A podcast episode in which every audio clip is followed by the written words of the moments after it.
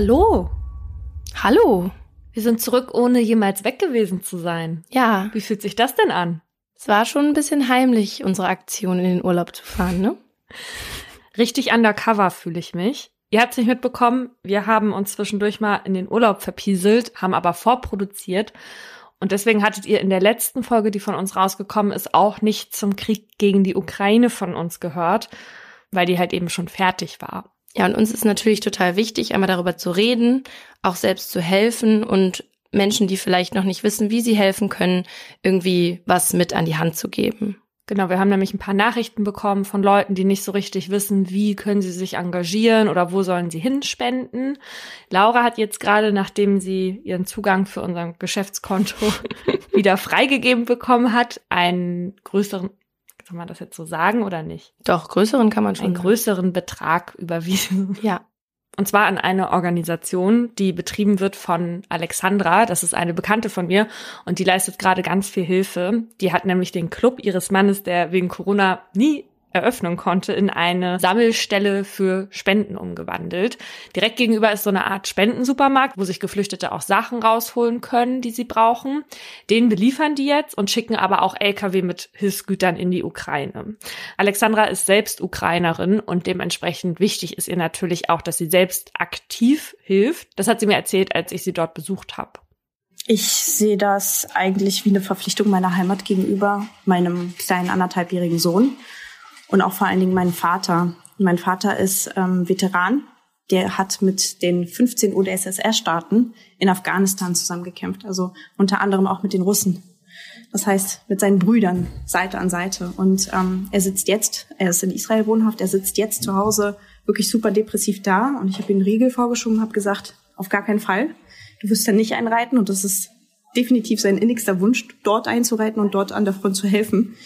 Wenn er nicht helfen kann, dann versuche ich das von der anderen Seite zu machen. Alexandra ist jetzt gerade dabei, auch einen Verein zu gründen. Die macht das aber auch alles übrigens nicht alleine, sondern zusammen mit Maria, die in Russland geboren ist. Und als ich da war und mit Alexandra gerade gesprochen habe, kam Maria rein und die beiden haben so ein bisschen gescherzt, dass Maria da jetzt gerade nur geduldet wird aufgrund ihrer Herkunft. Das ist natürlich so ein bisschen eine Anspielung auf viele Russinnen und Russen, die gerade in Deutschland angefeindet werden was natürlich gar nicht geht.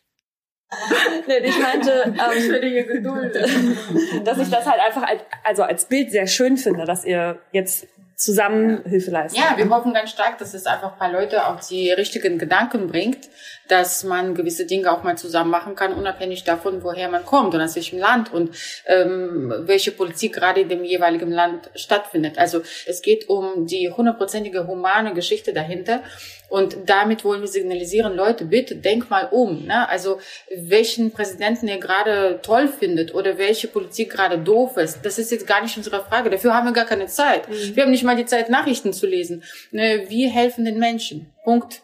Das war's. Und was braucht ihr hier am dringendsten? Also wenn Leute euch unterstützen möchten, wie können sie das am besten machen? Ich habe gerade einen Anruf bekommen aus Charkow, gerade jetzt auf dem Weg zu euch, Essen. Die sagen alle Essen. Also Hungernot ist im Moment wirklich, das ist das größte Problem, wenn wir über die friedliche Bevölkerung sprechen. Die ähm, in Ukraine sind im Moment sehr kalte Tage. Die Menschen haben nicht die Möglichkeit, stundenlang in diesen wenigen Punkten für die Lebensmittelversorgung zu stehen. Und ähm, deswegen sagen sie bitte, bitte Konserven essen, Trockenessen, Nudeln, Reis, alles, was man sozusagen auf die längere Sicht transportieren kann. Mhm. Aber natürlich auch Geld spenden. Damit finanzieren sie nämlich Menschen in der Ukraine, die dort Hilfsgüter hin und her fahren, aber eben auch diese 20 Tonner, die sie dann in die Ukraine von Deutschland ausschicken. Und Maria hatte mir noch erzählt, dass ein LKW One-Way, je nachdem welche Stadt das in der Ukraine ist, 400 bis 600 Euro kostet. Also nur Benzin, die LKW an sich kriegen sie von Speditionen als Spende gestellt. Und dann meinte ich halt so, warum denn One-Way? Und das ist so, weil viele Fahrer Ukrainer sind, die in Deutschland gearbeitet haben und die fahren da jetzt hin, geben dann die Güter ab, weil sie quasi nicht leer fahren möchten und gehen dann danach in den Krieg. Ja, und wenn man das hört, dann, da weiß man dann wieder direkt, wie ernst das alles ist und dass es jetzt nicht ist, ja, die fahren das dahin und liefern das ab, dann haben die da was und dann kommen die wieder zurück, sondern diese Menschen werden dann ihr Leben riskieren, ja. Also, hm. als du mir das erzählt hast, musste ich auch erstmal schlucken, weil irgendwie es ist immer noch so surreal, auch für mich irgendwie, diese ganze Situation. Hm. Wie gesagt, wir haben da jetzt schon einen größeren Geldbetrag hingespendet und Paulina war auch die Woche da und hat einen Einkaufswagen hingebracht.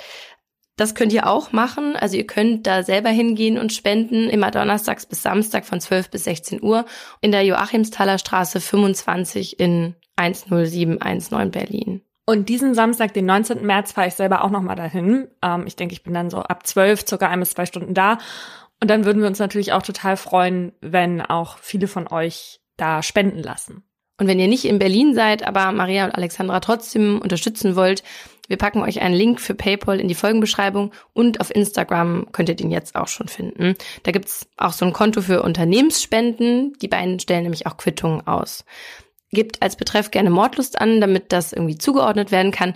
Vielleicht schaffen wir irgendwie alle zusammen einen LKW mit Spenden für die Ukraine voll zu bekommen. Genau. Also diesen Samstag ab 12 Uhr. Ich warte da auf euch. Und ja, damit wir auch weiterhin spenden können, gibt's jetzt Jetzt aber zur eigentlichen Folge und damit herzlich willkommen zu Mordlust, einem Podcast der Partner in Crime. Mein Name ist Paulina Kraser.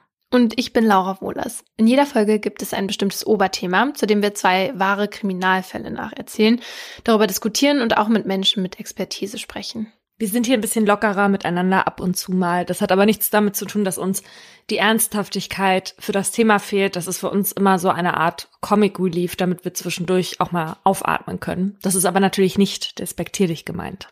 Heute geht's bei uns um Folter.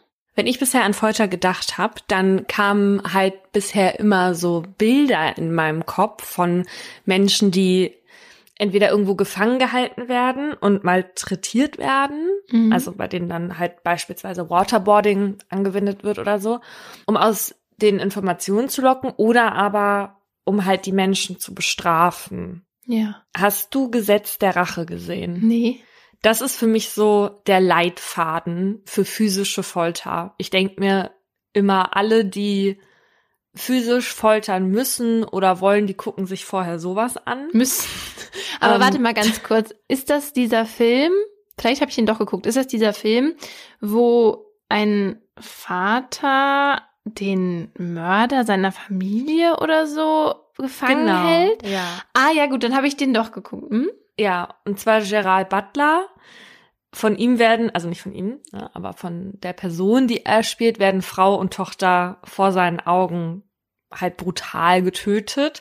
Und der holt sich dann zehn Jahre später den Täter.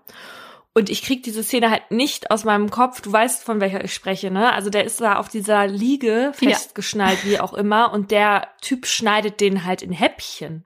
Das ist so krass in diesem verlassenen riesigen Lagerhaus, ne? Mhm. Es ist wirklich auch die einzige Szene, die ich erinnere. Genau, der Film ist eigentlich gar nicht so gut. Aber man erinnert sich an die Szene und an die Szene erinnere ich mich auch noch, wo die Tochter und die Mutter halt Genau. getötet werden. Liegt er da nicht auch am Boden und sieht es dann? Ja. Ja. Auf jeden Fall würde man das, was diesem Typen, aus dem da Häppchen geschnitten werden, angetan wird, ja schon als Folter bezeichnen.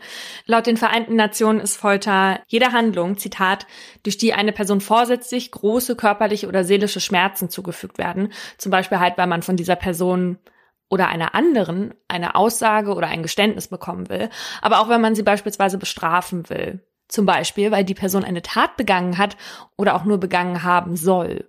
Manchmal foltert man aber auch, um einzuschüchtern oder um zu diskriminieren. Und das ist so, dass nahezu alle Länder eine Konvention unterzeichnet haben und sich damit eben auch dazu verpflichtet haben, Folter nicht anzuwenden. Darunter sind auch Syrien und Russland. Und wenn sich alle daran halten würden, dann hätten wir heute auch keinen Anlass darüber zu sprechen. Und mein Fall zeigt, wie das aussehen kann, wenn sich Länder nicht daran halten. Es ist der Abend des 2. Oktober 2001. Murat möchte sich von seiner Mutter Rabia verabschieden, ohne sich von ihr zu verabschieden. Denn sie darf nicht wissen, was er vorhat. Der 19-Jährige will nämlich nach Pakistan und das würde sie ihm nie erlauben. Um von ihr trotzdem noch einmal gedrückt zu werden, gibt Murat vor, Rückenschmerzen zu haben. Denn dann könnte sie ihn massieren und er sich mit einer Umarmung bedanken. Doch sein Plan geht nicht auf. Auf Murats Bitte antwortet Rabi nur, sie sei zu müde. So bleibt eine Umarmung aus. Dass er auf so eine aber jetzt fünf Jahre warten muss, kann Murat zu diesem Zeitpunkt nicht ahnen. Schon am nächsten Tag steht er mit seinem Kumpel Seljuk bei der Ausweiskontrolle am Flughafen. Bepackt mit großen Rucksäcken, Wanderausrüstung, Visum und Pass sind sie bereit für ihre Mission. Den Koran studieren. Denn obwohl Murat Moslem ist, musste er sich vor ein paar Monaten eingestehen, dass er nicht wirklich viel über seine eigene Religion weiß. Das hatte ihn seine gesamte Kindheit und Jugend aber nie gestört. Er hat nach seinen eigenen Regeln gelebt. Als Türsteher gearbeitet, Party gemacht, Boxkämpfe gewonnen und auch mal zwei Freundinnen gleichzeitig gehabt. Doch dann hat sich bei ihm plötzlich ein Schalter umgelegt. Er wollte so nicht mehr weitermachen und hatte sich vorgenommen, von nun an strenggläubig zu leben. Inklusive strenggläubiger Muslima als Frau. Das hatte er auch seiner Familie erzählt und tatsächlich hatte seine Tante direkt jemanden im Kopf. Eine junge Frau namens Fatima aus Kuska, dem Ort in der Türkei, in dem auch seine Großeltern wohnen. Mithilfe der Eltern wurde ein Kennenlernen in der Türkei organisiert und auch wenn es jetzt nicht Liebe auf den ersten Blick war, verstanden sich die beiden so gut, dass sie einwilligten zu heiraten. Und so läuteten kurze Zeit später die Hochzeitsglocken, doch mit ihnen keimte Sorge in Murat auf. Wie soll er der gläubigen Fatima ein guter Ehemann sein, wenn er gar nicht genug über den Koran weiß? Er war zwar in letzter Zeit oft in den Bremer Moscheen gewesen, aber eigentlich würde er lieber auf eine ganztägige Koranschule gehen. Als er dann bei einem seiner Moscheebesuche eine Gruppe Moslems kennenlernte, keimte in ihm eine Idee. Die jungen Männer erzählten Murat vom Mansura Center in Lahore, einer richtig guten Koranschule in Pakistan. Wenn er dort hingehe, würde er innerhalb von nur zwei Monaten alles lernen, was er bräuchte, um Fatima ein guter Ehemann und gläubiger Moslem zu sein. Murat war sofort Feuer und Flamme. Bevor Fatima im Dezember nach Deutschland käme, würde er nach Pakistan gehen und lernen. Und jetzt steht Murat bei der Ausweiskontrolle und ist bereit für sein Abenteuer. Doch für seinen Kumpel Seljuk, den er hatte überreden können, ihn zu begleiten, endet dieses bereits hier. Wir können Sie leider nicht ausreisen lassen, Sie müssen noch eine Strafe bezahlen, sagt der Beamte zu Seljuk. Tatsächlich war er vor einiger Zeit zu einer Geldstrafe verurteilt worden, weil sein Hund jemanden gebissen hatte. Jetzt heißt es, wenn Sie Deutschland verlassen wollen, müssen Sie jetzt zahlen. Seljuk versichert Murat, dass er seinen Bruder anrufen und ihn um die Zahlung bitten würde. Mit dem nächsten Flieger würde er dann nachkommen. Und so besteigt Murat das Flugzeug nach Pakistan allein. Dort angekommen, ruft er sofort bei Seljuk zu Hause an. Seine Frau geht ran, doch legt sofort wieder auf, als sie hört, wer am anderen Ende ist. Murat versucht es noch einmal, vergeblich. Er versteht nicht, warum man nicht mit ihm reden möchte, aber er will auch keine Zeit verlieren und macht sich schon mal auf den Weg zur besagten Koranschule. Doch dort wird er abgewiesen, weil sie momentan keine Ausländer mehr aufnehmen. Als Murat überlegt, was er jetzt tun soll, erinnert er sich daran, dass die jungen Männer, die Murat in der Moschee kennengelernt hatte, von Glaubensbrüdern erzählt hatten, die in Pakistan auch in kleinen Gruppen von Moschee zu Moschee ziehen und den Koran studieren. Er entscheidet sich, solch einer Gruppe anzuschließen. Murat fährt also weiter durchs Land und setzt seinen Plan erfolgreich in die Tat um. In den nächsten Wochen besucht er täglich den Koranunterricht, lernt, wie man den Koran liest, ihn versteht, wie man betet und was der Prophet Mohammed mündlich überliefert hat. Nach acht Wochen will Murat dann seine Heimreise antreten und macht sich auf den Weg zum Flughafen, voll bepackt mit schön verpackten Süßigkeiten für seine Mutter.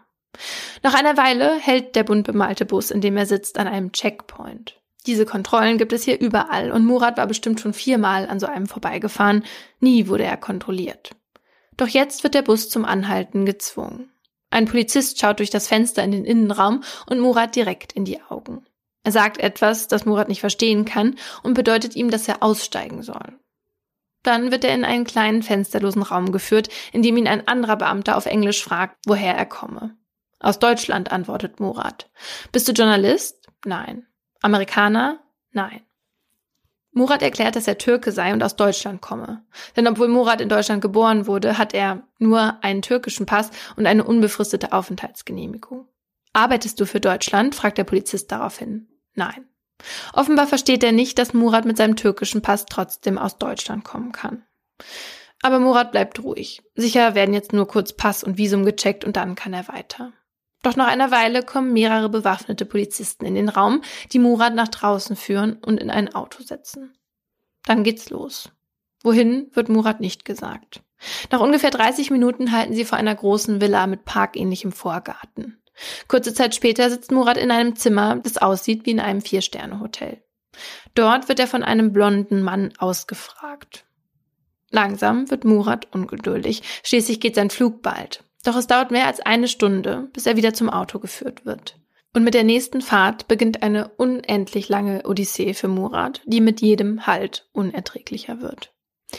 Erste Station ist eine Polizeiwache, in der Murat sich für eine Nacht eine Zelle mit mehr als 20 Männern teilen muss. Dort wird ihm versichert, er würde morgen in die Türkei geflogen. Doch dazu kommt es nicht. Stattdessen geht es für Murat am nächsten Tag in ein anderes Gefängnis, an Ketten gefesselt und mit einem Sack über dem Kopf. Noch immer weiß er nicht, warum er diese Behandlung bekommt. Und auch hier wird er befragt, diesmal stundenlang. In diesem Gefängnis bleibt Murat einige Tage, alleine in einer Zelle, die kein Fenster hat und in der stets das Licht brennt. Manchmal kommt jemand rein und bringt rote Linsen. Das gibt es einmal am Tag. Ein Glas Wasser zweimal. Wenn Murat auf die Toilette will, muss er gegen die Tür schlagen, bis ihm aufgemacht und er in einen kleinen Raum geführt wird, in dem ein Loch im Boden ist. Manchmal muss er stundenlang gegen die Tür treten, bis mal jemand kommt. Murat, der bisher immer noch relativ ruhig geblieben ist und sich sicher war, dass sich alles bald aufklären würde, wird jetzt panisch. Denn Geld für ein neues Flugticket hat er nicht und er kann sich auch nicht vorstellen, dass die pakistanischen Behörden ihm eins kaufen würden. Verzweifelt läuft er in seiner Zelle auf und ab. Irgendwo hat er mal gelesen, dass man von zu langer Isolationshaft verrückt werden kann. Er tritt also wieder einmal gegen die Holztür und wartet. Als irgendwann ein Beamter kommt, fragt Murat nach dem Koran. Zwei Tage später kommt der Fremde mit dem Buch zurück. Ein Glücksmoment für Murat, der leider nur kurz anhält. Denn wenige Minuten später geht die Tür wieder auf und pakistanische Polizisten stehen vor ihm. Sie haben schwere Eisenketten dabei, die sie ihm mit Hilfe von Manschetten um die Hand- und Fußgelenke legen und so eng ziehen, dass es weh tut. Und dann wird es auch wieder dunkel. Man hatte Murat wieder einen Sack über den Kopf gestülpt. Die nächste lange Autofahrt, das nächste Gefängnis, die nächste Zelle. Nach ein paar Tagen wieder die gleiche Prozedur. Ketten an, Sack drüber und ab ins Auto. Diesmal wird Murat zu einem Haus gebracht, in dem ihn zwei US-Amerikaner befragen. Sie stellen ihm eine Frage, die ihm den Grund seiner Festnahme bewusst macht und schockiert. Bist du ein Terrorist? Ein Terrorist? Nein. Kennst du Osama? Nein. Wo ist Osama? Ich weiß es nicht. Sag es mir und ich lass dich gehen. Ich weiß es nicht. Ach, ich dachte jetzt erst, also wo ist Osama? Dass er dann denkt, weil er meinte, kennst du Osama, dass er dann denkt, es wäre eine Stadt. Und dann, wo ist Osama? Dass er dann sagt, ich weiß es nicht. Ja, ich glaube, der war auch ein bisschen perplex, als er das, als er diese Frage gehört hat. Vor allem so ohne Nachnamen. Also ist irgendwie auch ganz, ganz komisch. Was Murat auch nicht weiß, ist, dass die US-amerikanischen Behörden den Namen Murat Kurnas bereits kennen, und zwar durch ihre deutschen Kolleginnen. Denn in Murats Heimat Bremen wird seit zwei Monaten gegen ihn ermittelt, wegen des Verdachts der Bildung einer kriminellen Vereinigung weil Seljuks Bruder den Beamten am Flughafen erklärt hatte, dass er die ausstehende Geldstrafe nicht zahlen werde und dass die Behörden Murat und Seljuk auf keinen Fall ausreisen lassen sollten, weil sie auf dem Weg nach Afghanistan seien, um dort zu kämpfen. Äh? Mhm. Diese Aussage hatte dazu geführt, dass Murat und Seljuks Umfeld befragt wurde und sich tatsächlich einige vorstellen konnten, dass die beiden sich den Taliban hatten anschließen wollen der Terrorgruppe, die zu der Zeit weite Teile Afghanistans beherrscht und mit dem Terrornetzwerk Al-Qaida verbündet ist, das für die Anschläge auf New York verantwortlich war und ihre Basis in Afghanistan hatten. Auch Murats Mutter Rabi hatte ihren Sohn in ihrer Angst und Verzweiflung belastet. Sie erzählte den Behörden, dass Murat sich in letzter Zeit verändert habe, einen Bart hatte wachsen lassen und möglicherweise von einem Vorbeter in der Moschee beeinflusst worden war. Nach der Befragung durch die Amerikaner wird Murat zurück in seine Zelle gebracht. Dort bleibt er ein paar Tage, bis es wieder weitergeht. In Ketten und mit Sack über dem Kopf werden er und einige andere Männer zu einem Flughafen gebracht. Es geht in die Türkei, denkt er. Hauptsache weg hier. Dann wird er in ein Flugzeug getrieben. Setzt euch hin, ihr Motherfucker, schreit jemand. Murat fällt auf den Boden. Er spürt einen Schlag gegen den Kopf und Tritte in den Bauch. Dann wird er angekettet und die Motoren heulen auf. Während des Flugs prasseln immer wieder Schläge auf Murat hinab. Mit Fäusten, Gewehrkolben und Knüppeln durch lachende Soldaten, die ihn als Terroristen beschimpfen. Dem 19-Jährigen wird jetzt zum ersten Mal bewusst, dass dies auch die letzte Station in seinem Leben sein könnte. Würde dann jemand seiner Familie sagen, wie er gestorben war und was ihm angetan wurde? Bei der Ankunft vernimmt Murat Geschrei und helle Blitze. Er und die anderen Gefangenen werden offenbar fotografiert. Sie waren nicht in der Türkei angekommen, sondern in einem US-Geheimgefängnis in Kandahar, Afghanistan.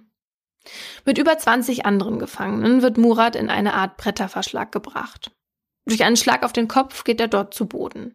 Nicht bewegen, schreit ihn einer der Soldaten an und Murat erstarrt. Bis zum Morgen verharrt er in dieser Position und hat das Gefühl zu erfrieren. Dann findet sein erstes Verhör in dem neuen Gefängnis statt. Dazu wird er in Handschellen und Fußketten in ein Zelt gebracht, in dem ihm mehrere Offiziere gegenüber sitzen. Weißt du, wo Osama ist? Nord-südwestlich vom Ganges? Gehörst du zu Al-Qaida? Gehörst du zu den Taliban? Nein, lautet Murats Antwort auf alle Fragen und mit jedem Nein fängt er sich einen neuen Schlag ins Gesicht. Dann fragt ein Mann plötzlich nach einem Namen, den Murat tatsächlich kennt. Ein Schulfreund aus Bremen. Er nennt sogar seine Telefonnummer. Und dann noch einen zweiten Namen, den Murat kennt. Von einem Freund aus der Moschee. Auch seine Nummer liest der Soldat vor. Woher hat er diese Nummern und Namen, fragt sich Murat. Du hast Geld von der Bremer Bank abgeholt. Warum? fragt der Vernehmende. Woher kennt er die Bank? Murat hatte nicht mal seine EC-Karte mit nach Pakistan genommen. Schnell, antworte, ruft der Soldat. Für ein Ticket nach Pakistan und wieder zurück, antwortet Murat. Wer ist Seljuk Bilgin? Mein Freund, mit dem ich nach Pakistan wollte, aber er ist dann doch nicht mitgekommen. Die Fragen gehen immer weiter, genauso wie die Schläge. Irgendwann ist Murat bewusstlos. Als er wieder zu sich kommt, liegt er bei den anderen Gefangenen. In den nächsten Tagen wird Murat immer wieder befragt. Bei einem der Verhöre soll er sich hinsetzen und die Beine ausstrecken. Zwei Soldaten halten ihn an den Füßen fest, zwei andere drücken seine Schultern auf den Boden. So, du bist also kein Terrorist, fragt einer. Heute werden wir das herausfinden, erklärt ein anderer. Daraufhin sieht Murat, wie der Mann, der über ihm steht, zwei Bügel aneinander reibt. Sie sehen aus wie die Geräte bei einer Herzmassage. Dann der erste Schlag. Strom durchfährt Murats ganzen Körper. Es sind Elektroschocks. Murat schreit vor Schmerz. Er fühlt die Wärme, Schläge, Krämpfe, überall. Immer wieder hält der Soldat die Elektroden an seine Füße, fragt, hast du es dir anders überlegt? Oder, na, wie ist das? Irgendwann hört Murat nicht mehr, was er gefragt wird. Entweder werde ich jetzt ohnmächtig oder ich sterbe, denkt er. Murat überlebt. An anderen Tagen gibt es neue Versuche, ihn zu einem Geständnis zu bringen. Zum Beispiel, indem er mit dem Kopf immer wieder unter Wasser gedrückt und gleichzeitig in den Bauch geschlagen wird. Oder indem er tagelang mit einer Kette an einem Haken aufgehängt wird, sodass seine Füße den Boden nicht mehr berühren. Oh Gott. Es ist der 2. Februar 2002 und damit zwei Monate nachdem Murat festgenommen wurde, als er wieder in ein Zelt geführt wird, doch anstatt dort befragt und gefoltert zu werden, werden ihm Bart und Haare abrasiert. Außerdem kriegt er einen neuen Overall in Orange. Ketten werden angelegt, aber anstelle eines Sacks über den Kopf bekommt er diesmal Ohrenschützer, eine Gesichtsmaske, Scheuklappen und eine mit schwarzem Plastik abgedichtete Taucherbrille aufgesetzt. So kommt er mit anderen Gefangenen in ein großes Flugzeug, in dem er so fest am Boden angekettet wird, dass er sich nicht bewegen kann. 27 Stunden dauert der Flug, der direkt in die Hölle führt. Denn wenn Murat gedacht hat, dass die Gefängnisse in Pakistan und Afghanistan grausam waren, dann deshalb, weil er sein neues Zuhause noch nicht kennengelernt hatte. Das Gefangenenlager Guantanamo auf Kuba. Angekommen kriegt Murat eine Nummer. Er ist jetzt die 061. Der Soldat, der ihm das Armband mit der Zahl anlegt, fragt ihn, weißt du, was die Deutschen mit den Juden gemacht haben? Genau das machen wir jetzt mit euch. Murat wird vorbeigeführt an einem Labyrinth aus Maschendrahtzäunen. Es sind Käfige, in denen Gefangene in orangefarbenen Overalls auf dem Boden sitzen. Auch Murat kommt in einen 1,80 mal 2 mal 2 Meter großen Käfig, in dem zwei Eimer stehen und eine dünne Schaumstoffmatratze mit einer Decke. Käfig? Man nennt das nicht mal Zelle. Nee, die nennen das da Käfige. Und es sieht auch aus wie ein Käfig. Also alles aus Maschendrahtzaun und nur oben ist sozusagen so eine dünne, so ein dünnes Dach quasi drauf. Aber es ist mitten, also es ist einfach draußen. Mhm. Ja, wie so Hamsterkäfige irgendwie. Mit der Decke darf man sich zwar nachts zudecken, aber nur die Beine.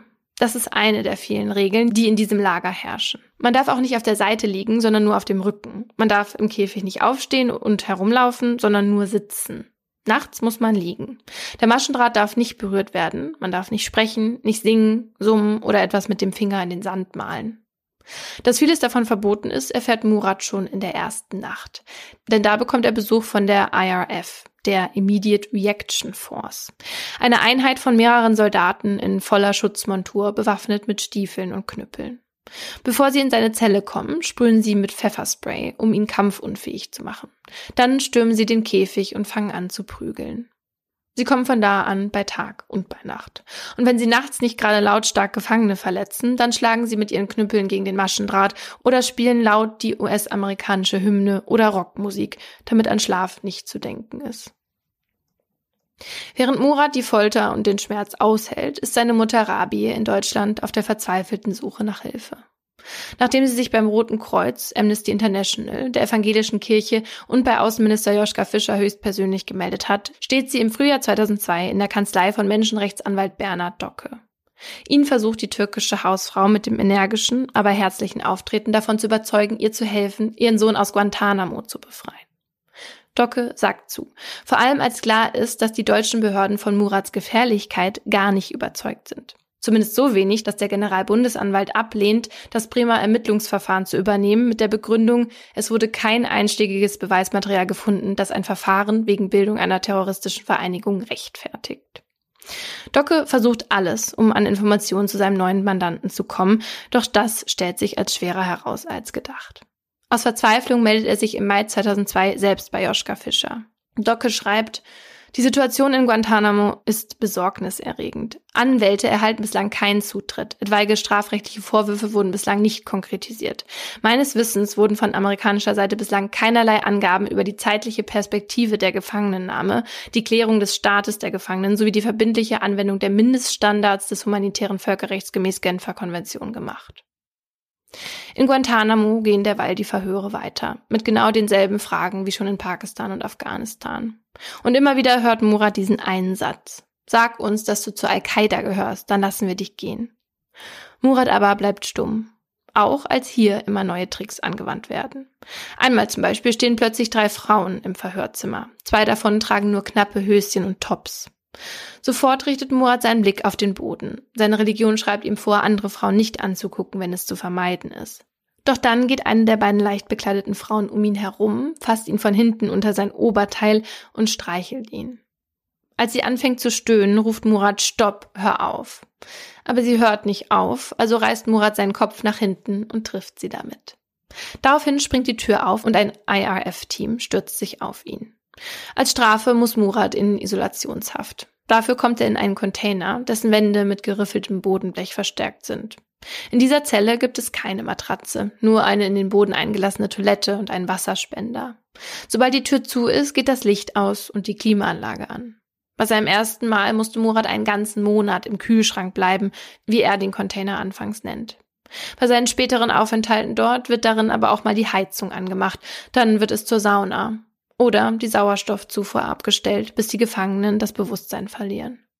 Am 23. September 2002 kommen schließlich zwei Mitarbeiter des BND und einer vom Verfassungsschutz nach Guantanamo, um mit Murat zu sprechen. Endlich Hoffnung. Doch schon nach der Begrüßung der drei Männer ist klar, dass sie nicht da sind, um ihn abzuholen. Stattdessen stellen auch sie ihm Fragen. Denken Sie, Sie sind besser als andere Moslems?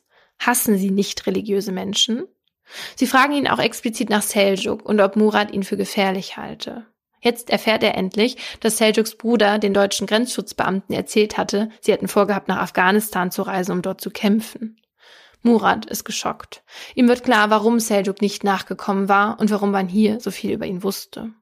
Murat erklärt den Deutschen, dass Seljuks Bruder dies gesagt haben muss, um sie aufzuhalten. Genauso wie seine Mutter ihn aufgehalten hätte, wenn sie gewusst hätte, dass er nach Pakistan wollte. Eigentlich ist es aber auch egal, denn Seljuks Bruder hatte seine Aussage längst zurückgenommen. Aber das erzählen die Deutschen Murat nicht. Sie konfrontieren ihn stattdessen damit, dass zwei Jungs aus seiner Berufsschule ausgesagt hätten, er sei mit einem großen Turban in der Schule herumgelaufen und habe erzählt, er wolle Taliban-Kämpfer werden. Murat versucht den Beamten zu erklären, dass das zwei Mitschüler sind, mit denen er schon lange Stress hat. Ich war nie mit Turban in der Schule und ich habe sicher nicht gesagt, ich will Taliban-Kämpfer werden, versichert er. Nach dem Besuch der deutschen Beamten halten diese in ihren Berichten fest, dass die USA die Unschuld von Murat Kurnas als erwiesen ansieht und er in etwa sechs bis acht Wochen entlassen werde. Ein Monat später stellt die Bremer Staatsanwaltschaft das Verfahren gegen ihn vorläufig ein. Doch auch wenn man nichts gegen Murat in der Hand hat, möchte man ihn in Deutschland offenbar nicht wiederhaben.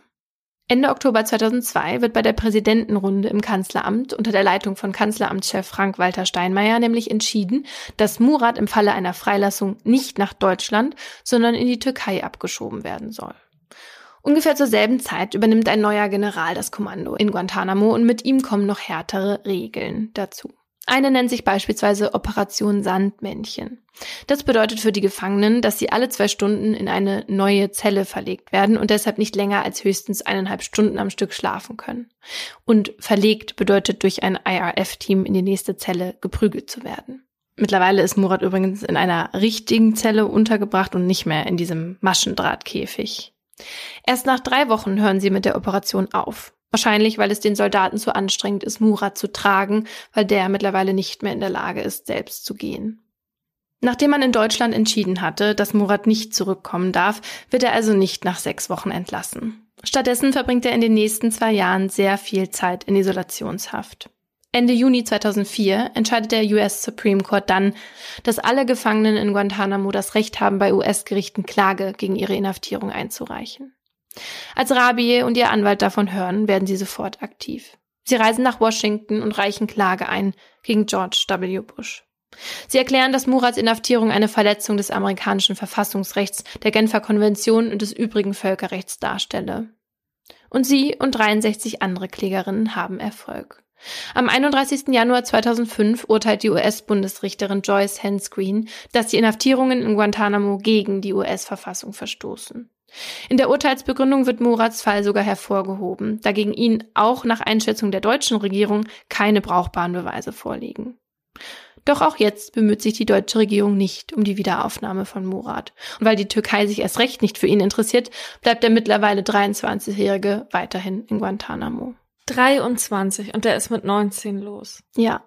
Und die Amerikaner haben schon 2002 festgestellt, dass er unschuldig dort ist. Mhm. Und jetzt ist es schon 2005. Dann kommt im Herbst Angela Merkel an die Spitze der deutschen Politik.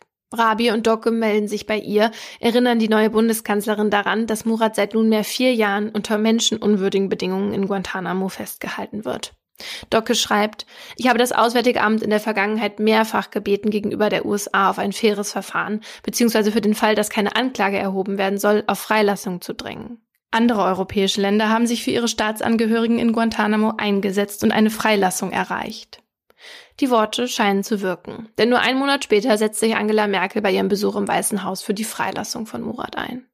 Auch die Präsidentenrunde im Bundeskanzleramt entscheidet sich jetzt endlich dafür, eine Einreise von Murat zu akzeptieren. Doch es dauert noch mehr als ein halbes Jahr, bis Murat ein Paket zugeworfen bekommt. Darin ist eine Jeans, Turnschuhe, ein weißes T-Shirt und eine Jeansjacke. Anziehen, schreit einer der Soldaten. Murat ist perplex. Sollte er nun tatsächlich freikommen? Er hatte hier schon alles erlebt. Gefangene, die zu einem Flugzeug gebracht wurden, denen man gesagt hatte, dass man sie nach Hause bringt, nur um sie dann zurück in ihre Käfige zu stecken. Als Murat sich schließlich angezogen hat, wird er gefesselt und mit der verdunkelten Brille, den Ohrenschützern und der Maske ins Flugzeug geführt. Er hört trotz der Ohrenschützer, wie die Motoren angehen und die Maschine mit ihm als einzigem Passagier startet. Circa elf Stunden später landet Murat auf dem US-amerikanischen Militärstützpunkt in Rammstein. Als er in ein Gebäude geführt wird und von seinen Fesseln, seinen Ohrenschützern und der Brille befreit wird, steht sie vor ihm, seine Mutter Rabie. Und endlich gibt es die Umarmung, die Murat sich schon vor fünf Jahren so sehr gewünscht hatte. Und weiß man, wie es ihm heute geht? Ja, ich habe ihn ja angefragt, ob er mit uns auch über den Fall beziehungsweise vor allem über die Folgen der Folter sprechen möchte. Und das wollte er nicht. Und ich habe ja auch sein Buch gelesen, das heißt Fünf Jahre meines Lebens, wo ich übrigens die meisten Infos für diesen Fall her habe. Und ich muss sagen, er schreibt sehr wenig über seine eigenen Gefühle. Mhm. So gut wie gar nicht. Deswegen konnte ich das auch nicht erzählen. Und auch in anderen Interviews, ähm, wenn man ihn fragt, wie es ihm psychisch geht oder so, da ist immer eine ganz kurze, schnelle Antwort und zwar gut. Und deswegen kann ich dir jetzt gar nicht sagen, wie es ihm geht. Aber ich weiß zum Beispiel, dass er sich für die Freilassung eines Inhaftierten in Guantanamo eingesetzt hat, dass er jetzt auch so Vorträge im Auftrag von Menschenrechtsorganisationen hält und dass er als Sozialarbeiter in Bremen arbeitet, ja, und sich da quasi um Geflüchtete kümmert und um ihre Integration. Ach so. Also da staunt man doch wirklich immer wieder, was eine kleine Lüge für Auswirkungen haben kann am Ende. Und es war ja nicht mal seine eigene. Ja, aber so eine Lüge darfst du dir halt wirklich nicht ausdenken, kurz nach den Anschlägen auf das World Trade Center. Mhm. Warum wurde der eigentlich angehalten auf dem Weg zurück? Genau, das habe ich mich nämlich auch gefragt, weil dieser Polizist, dieser pakistanische Polizist an diesem Checkpoint, der konnte ja gar nicht wissen, wer Murat Kurnaz ist. Also, und dass der in diesem Bus sitzt, weil das war so ein ganz normaler Bus, der zum Flughafen fährt, ne? Mhm. Aber das denkt Murat, dass es quasi so war, dass er mit seiner relativ hellen Haut, mhm. dass er halt irgendwie herausgestochen hat aus der Menge in, in diesem Bus und der eben deshalb für einen Ausländer gehalten wurde. Und offenbar, so erzählt er das in seinem Buch, wussten pakistanische Polizisten, dass man mit Ausländern Geld verdienen konnte, wenn man sie an US-Soldaten ausliefert sozusagen. Ach was. Ja, und als er dann irgendwann in Guantanamo ist, spricht er auch die Soldaten darauf an und sagt quasi, ich weiß, dass ihr ein Kopfgeld für mich bezahlt habt. Und da geben die das auch ihm gegenüber zu und sagen, sie haben 3000 US-Dollar dafür bezahlt. Ja, und so ist er überhaupt erst sozusagen da, da reingeraten. Und dann war es quasi Glück, sage ich jetzt mal, für die US-Soldaten, dass wirklich irgendwas gegen ihn vorlag in diese Richtung. Mhm. Krass. Aber es war halt auch wirklich direkt nach den Anschlägen des 11. September. Also es war halt auch wirklich so, mhm. Gerade der Krieg in Afghanistan ist losgegangen und dann kommt jemand.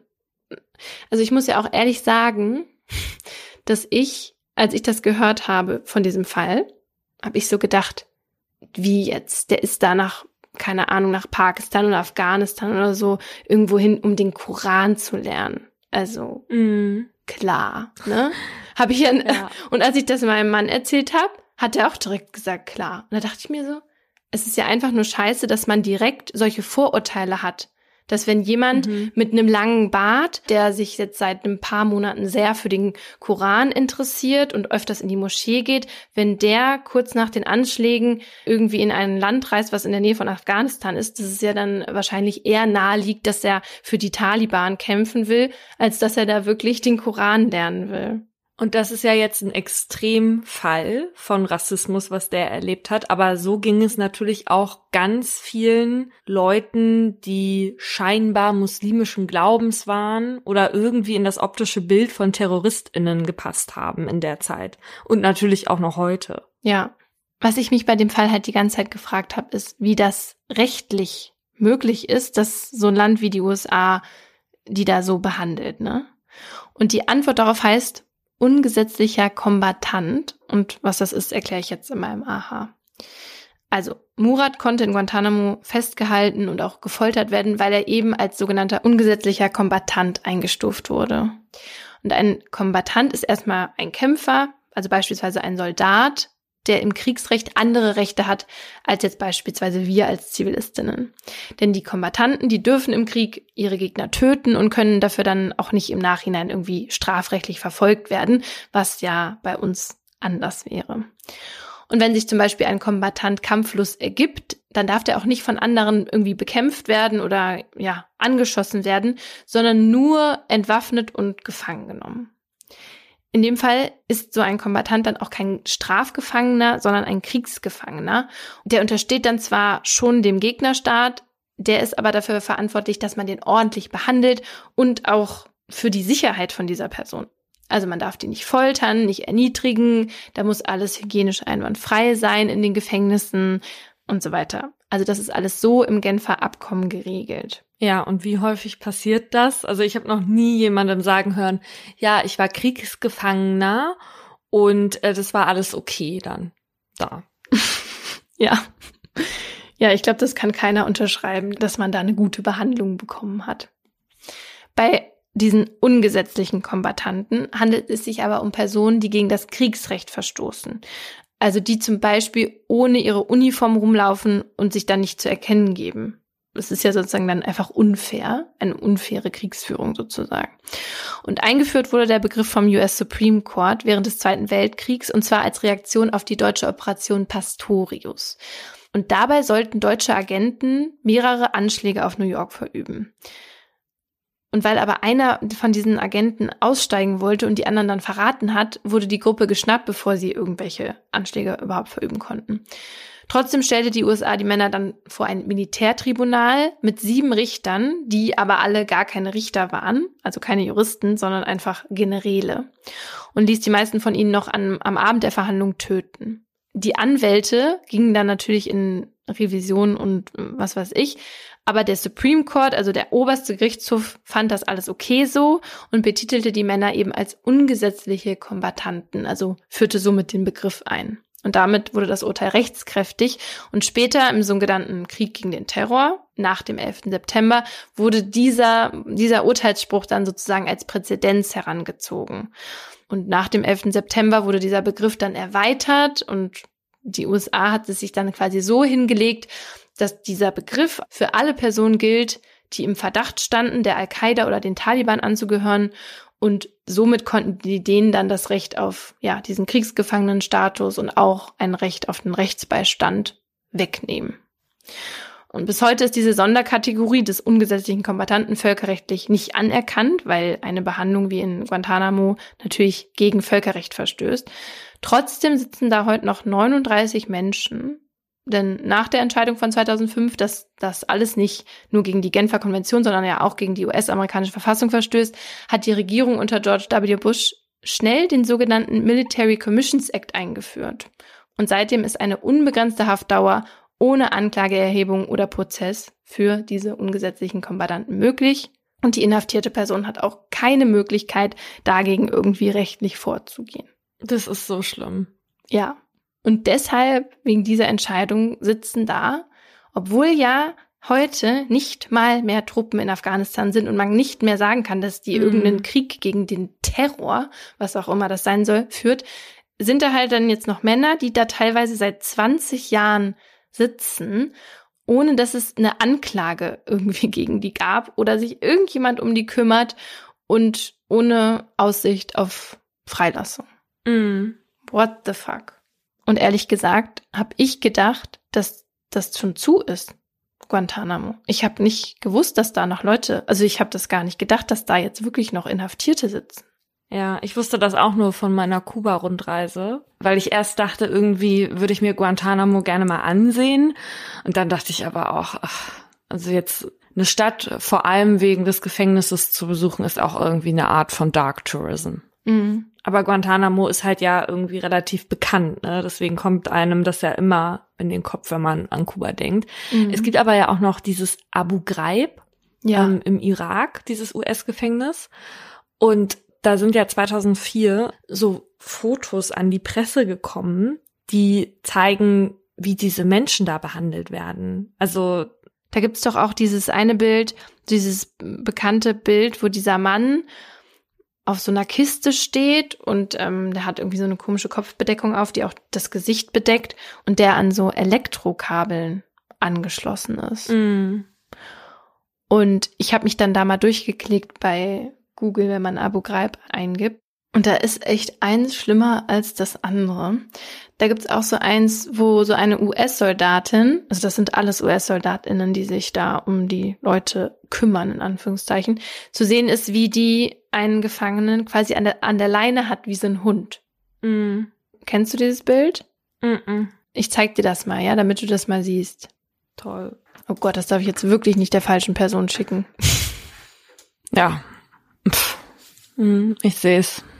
Also das Schlimmste finde ich auch noch, dass diese Soldaten und Soldatinnen ja dann auch noch in diesem Fall da halt posieren, ja, und ja. da irgendwelche Andenkensfotos schießen. Ja, also es gibt auch noch eins von einer Soldatin, wo sie wirklich neben einem Toten mit Daumen hoch posiert. Oh nee, ich denke mir so, nein, ey. Aber irgendwo muss man ja auch sagen, zum Glück sind diese Fotos überhaupt gemacht worden, ne? Weil mhm. Ansonsten wäre das ja wahrscheinlich nie an die Öffentlichkeit gekommen. Und so hat man jetzt wenigstens mal diese Verantwortlichen da zur Rechenschaft ziehen können. Ja, zumindest die, die irgendwie auf den Fotos auf jeden Fall drauf waren, ne? Und da irgendwie mit in mhm. Verbindung gebracht wurden, die kamen dann teilweise auch für eine Zeit ins Gefängnis. Mhm. Aber eben, wenn, wenn man in solchen Foltergefängnissen, wenn es da keine Aufnahmen gibt oder gemacht werden, dann kriegt das ja auch meist niemand mit, was da passiert. Ja. Es gibt doch auch dieses schwarze Loch, dieses Militärgefängnis in Syrien. Und da sollen seit 2011 tausende Menschen zu Tode gefoltert und exekutiert worden sein. Und zwar eben solche, die dem Assad-Regime kritisch gegenüberstehen. Und die Gefangenen, die überlebt haben da, berichten halt, dass die in vollkommener Stille und Finsternis regelrecht gehalten werden, muss man ja mm. schon sagen. Und immer wieder mit Elektroschocks gefoltert werden und ewig lang auf dem Boden knien müssen bei Kälte und ja, Vergewaltigung und, und ja, den Finger- und Fußnägel gezogen werden ja, das und ist einfach die verbrüht werden und so, ja. Also was ich mir dann auch immer denke, ist, das hat ja nie ein Ende. Also die Wunden, die dann heilen, da kommen wieder neue dazu und oh, das ist so schlimm. Wo es ja auch erst 2019 zum ersten Mal Videos von gab, ist von diesen Lagern in Xinjiang. mm. Auf diesen Drohnenbildern sieht man hunderte gefesselte Menschen mit verbundenen Augen, die halt von so schwer bewaffneten Männern aus einem Zug geführt werden. Und laut der UN soll China dort eine Million Menschen der muslimischen Minderheit der Uiguren gefangen halten und foltern. So, und das findet Volkswagen offenbar immer ja noch nicht schlimm genug, um sein Werk in der Region da zu schließen. Und der Konzernchef sagt dann damals noch in einem Interview mit der BBC, er weiß nichts von irgendwelchen Menschenrechtsverletzungen. Das ist peinlich. Also das ist halt wirklich der größte Witz, ja. Ja. Und da gibt's halt Menschen, die da auch rausgekommen sind und die berichten, unter anderem von der sogenannten Tiger Bank, wo Gefangene stundenlang in so extrem schmerzhaften Positionen auf einem Metallstuhl festgebunden werden und dann da, ja, ewig lang verharren müssen. Und das ist jetzt nur eine Foltermethode, die die Internationale Gesellschaft für Menschenrechte auf ihrer Website gesammelt hat, die in chinesischen Gefängnissen praktiziert werden. Und mehr wollen wir euch hier echt ersparen, weil bei dieser Liste wird einem wirklich schlecht und man denkt, man ist irgendwie im Mittelalter angekommen. Hm. Ja. Ich brauche eine Pause. Die Triggerwarnung zu meinem Fall findet ihr wie immer in der Folgenbeschreibung und ich sag's gleich vorweg, es wird diesmal aus Gründen recht explizit. Der 28. Mai im Jahr 2016 ist gerade erst angebrochen. Kurz nach Mitternacht ruht der Dortmund-Ems-Kanal, wie auch die meisten LüdinghauserInnen. Dass der milde Frühling eigentlich schon ins Münsterland eingezogen ist, merkt man in diesen Stunden, wenn der Himmel noch schwarz ist, kaum. Die drei Angler am Ufer hatten schon eine ganze Weile Schreie von der anderen Kanalseite vernommen, doch hatten sie zunächst noch an Teenager gedacht, die sich in Waldnähe lautstark volllaufen lassen. Jetzt aber können sie es deutlicher hören. Es sind Hilfeschreie, unterlegt mit stumpfen Schlaggeräuschen. Die drei beschließen über die Brücke, über die sonst nur der Schienenverkehr läuft, in Richtung Schreie zu gehen. Ihre Schritte hallen blechern auf der Eisenkonstruktion. Ihre Taschen- und Stirnlampen leuchten ihnen den Weg in das angrenzende Waldgebiet, das im Dunkeln liegt. Dann verstummen die Schlaggeräusche und nach einigen Sekunden bewegt sich jemand auf die drei zu. Ein junger Mann. Er ist blutüberströmt und schleppt sich mehr, als dass er geht. Einer der drei Angler wird diese Szene später als Bild wie aus einer Metzgerei beschreiben. Wenige Tage zuvor. It's a match. Luise hatte ihn offenbar auch für gut genug befunden, um nach rechts zu swipen.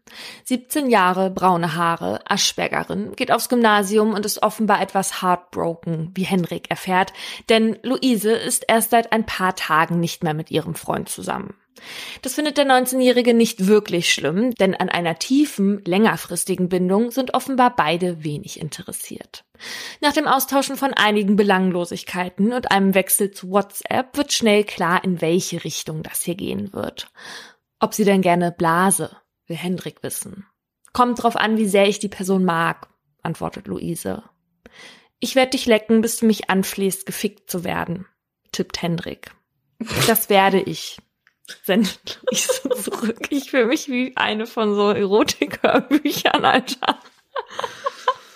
Oh Gott. Ich ahne Böses. Danach geht es ausschließlich um das Einmaleins des Geschlechtsverkehrs.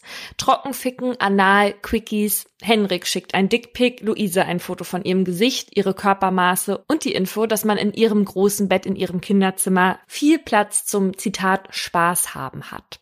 Henrik ist super angetan von dem Gespräch. Sehr detailliert wird sich darüber ausgetauscht, wer was wo wie tief reinstecken will und wie hart oder nass sich was anfühlen wird, während Henrik sich einen runterholt. Als er fertig ist, tippt er, ich glaube, wenn wir uns weiterhin so gut verstehen, landen wir schnell im Bett. Luise antwortet, ich glaub's auch. Scheint, als hätten sich da zwei gefunden, die gut zueinander passen. Und so dauert es gerade mal zwei Tage, bis die beiden ein Treffen ausmachen. In den zwei Tagen Vorspiel hat sich mittlerweile so viel Lust angestaut, die jetzt endlich raus will.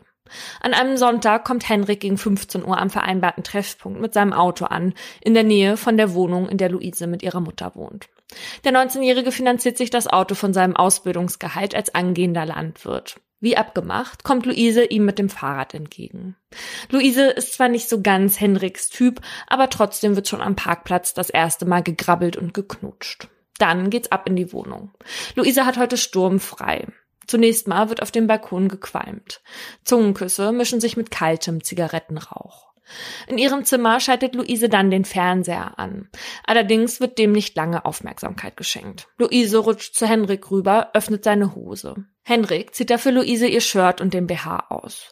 Wie beim Chat angekündigt, befriedigt Luise Henrik erstmal oral. Danach will er seinen Penis zwischen ihre Brüste reiben. Luise will dafür Gleitcreme benutzen. Komm, ich will dich. es, es hat einen Grund, warum ich das alles so erzähle. okay, das meint, ach, du meinst jetzt, ich dachte, als du gesagt hast mit dem Trigger, ähm, das, oder das mit dem explizit, dachte ich jetzt, du meinst nicht den Sex, sondern die Folter. Nee. Nee, auch den Sex. Ich rede hier von den Gelüsten okay. dieser Teenager. Okay, also bitte weiter, wenn das jetzt wichtig ist für den Fall. Komm, ich will dich, sagt Luise danach, und die beiden haben Sex. Als sie fertig sind, setzen sie sich in die Küche. Luise besorgt für Henrik ein Schnitzel von ihrer Oma.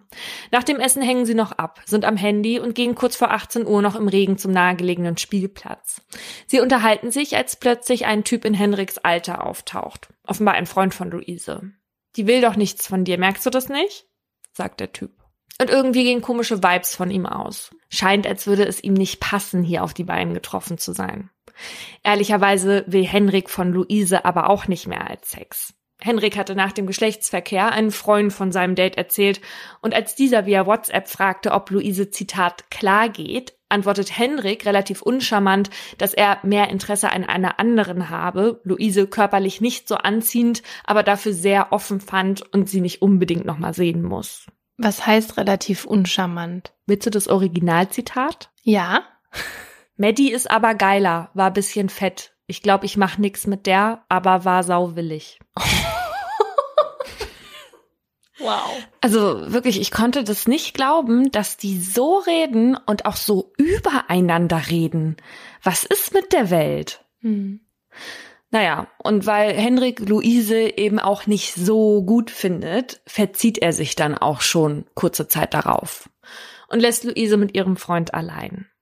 In den nächsten Tagen erinnern nur noch die Knutschflecke, die Luise ihm unbedingt machen wollte, an das kleine Sexabenteuer. Nicht einmal 24 Stunden vergehen, da chatten die beiden schon wieder miteinander und sprechen über ein mögliches weiteres Treffen am Wochenende. Henrik schlägt den Kanal als Treffpunkt vor. Die nächsten Abende bestehen aus weiteren belanglosen WhatsApp-Nachrichten, denn worauf auch dieses Treffen hinauslaufen soll, ist klar. Henrik schreibt am Donnerstag, morgen Hi ficken, womit er meint, dass sie auch Joints zusammen rauchen werden. Luise antwortet, yo. Am Freitagabend macht sich Henrik also bereit für das Sexdate Nummer zwei. Luise verschiebt das Treffen zweimal um eine halbe Stunde nach hinten und bittet Henrik vorher noch bei McDonalds anzuhalten, um was zu essen zu besorgen. Um halb zehn Uhr abends treffen sich die beiden dann am Dortmund-Ems-Kanal in der Nähe der Eisenbahnbrücke. Sie unterhalten sich und essen die mitgebrachten Burger, während aus Henriks Handy Musik dudelt.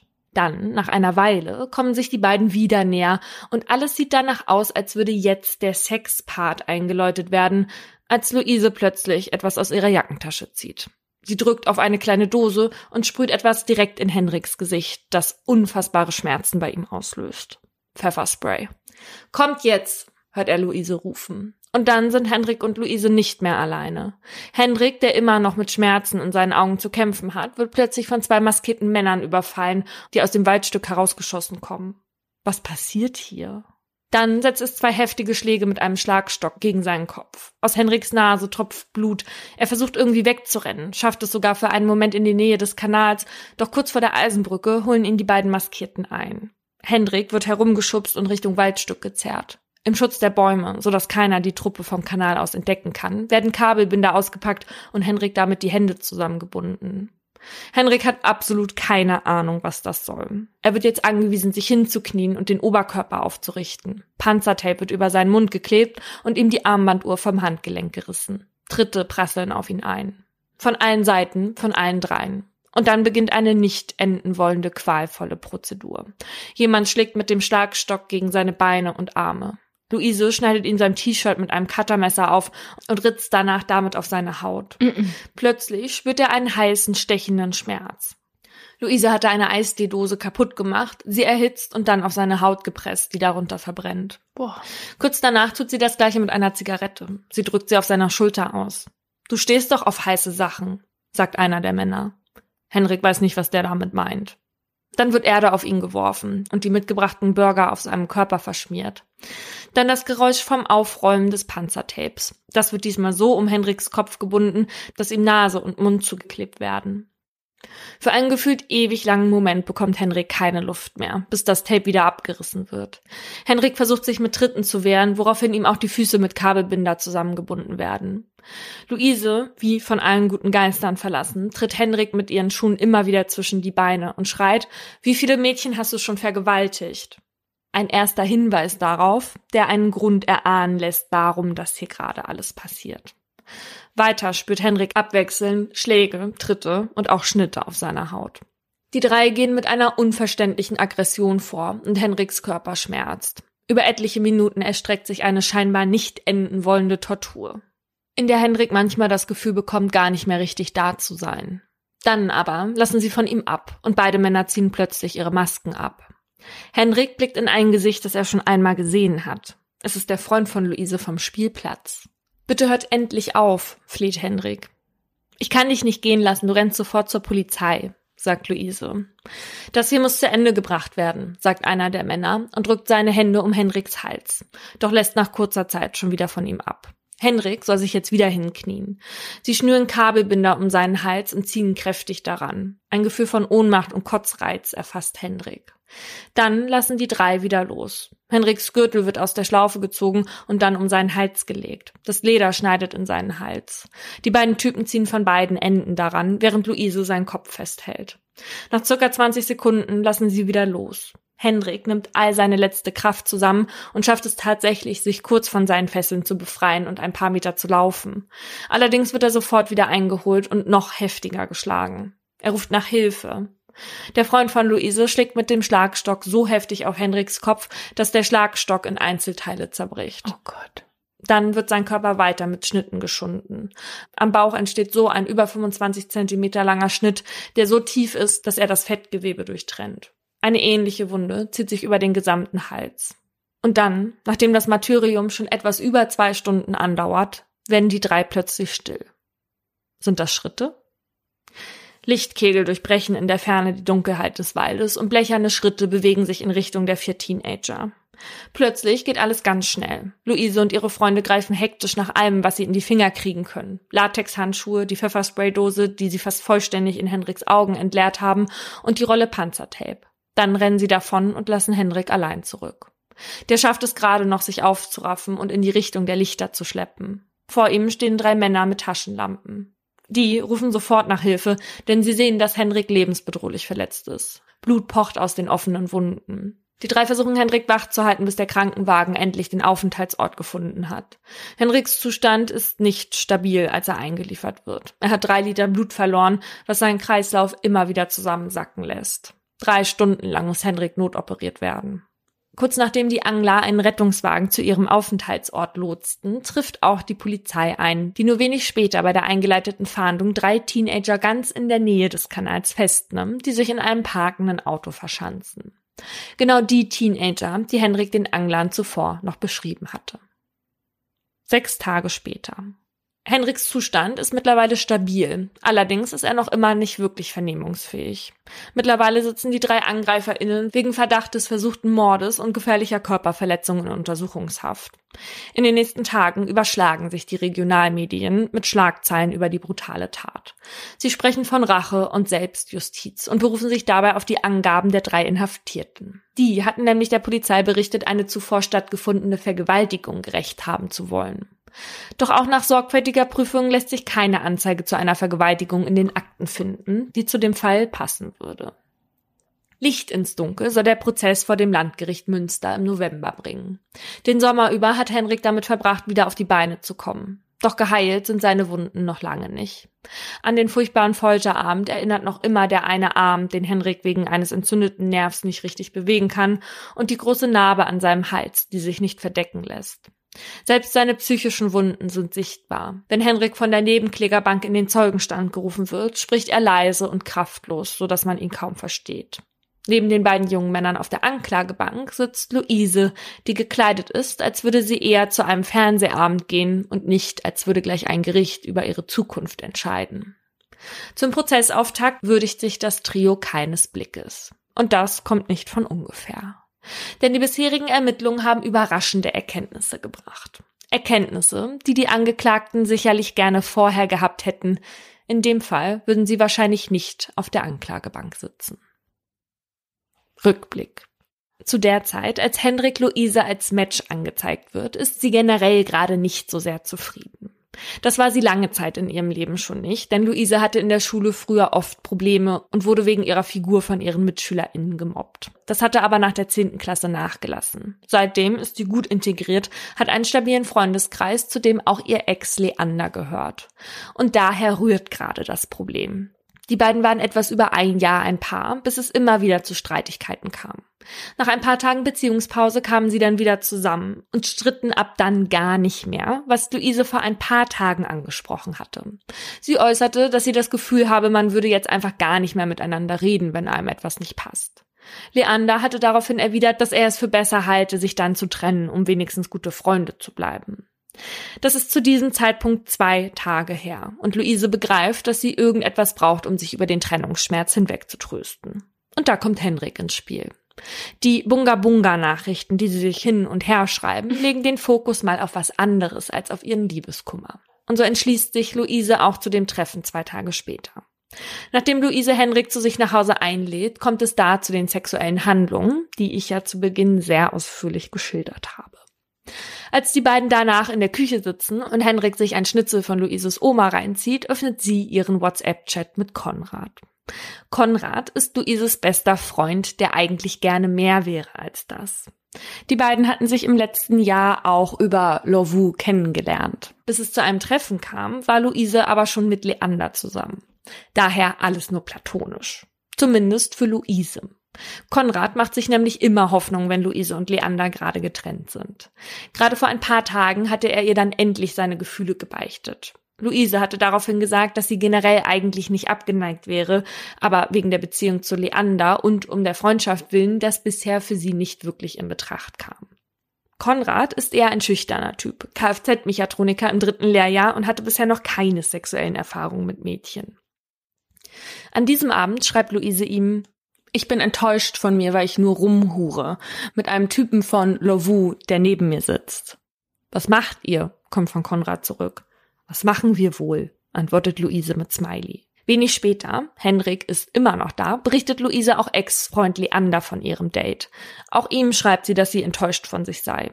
Sie sei zur Schlampe geworden, um ihn aus dem Kopf zu bekommen. Oh Gott. Jetzt zittere sie am ganzen Körper und lasse sich von jemandem benutzen, der unbedingt mit ihr schlafen wolle.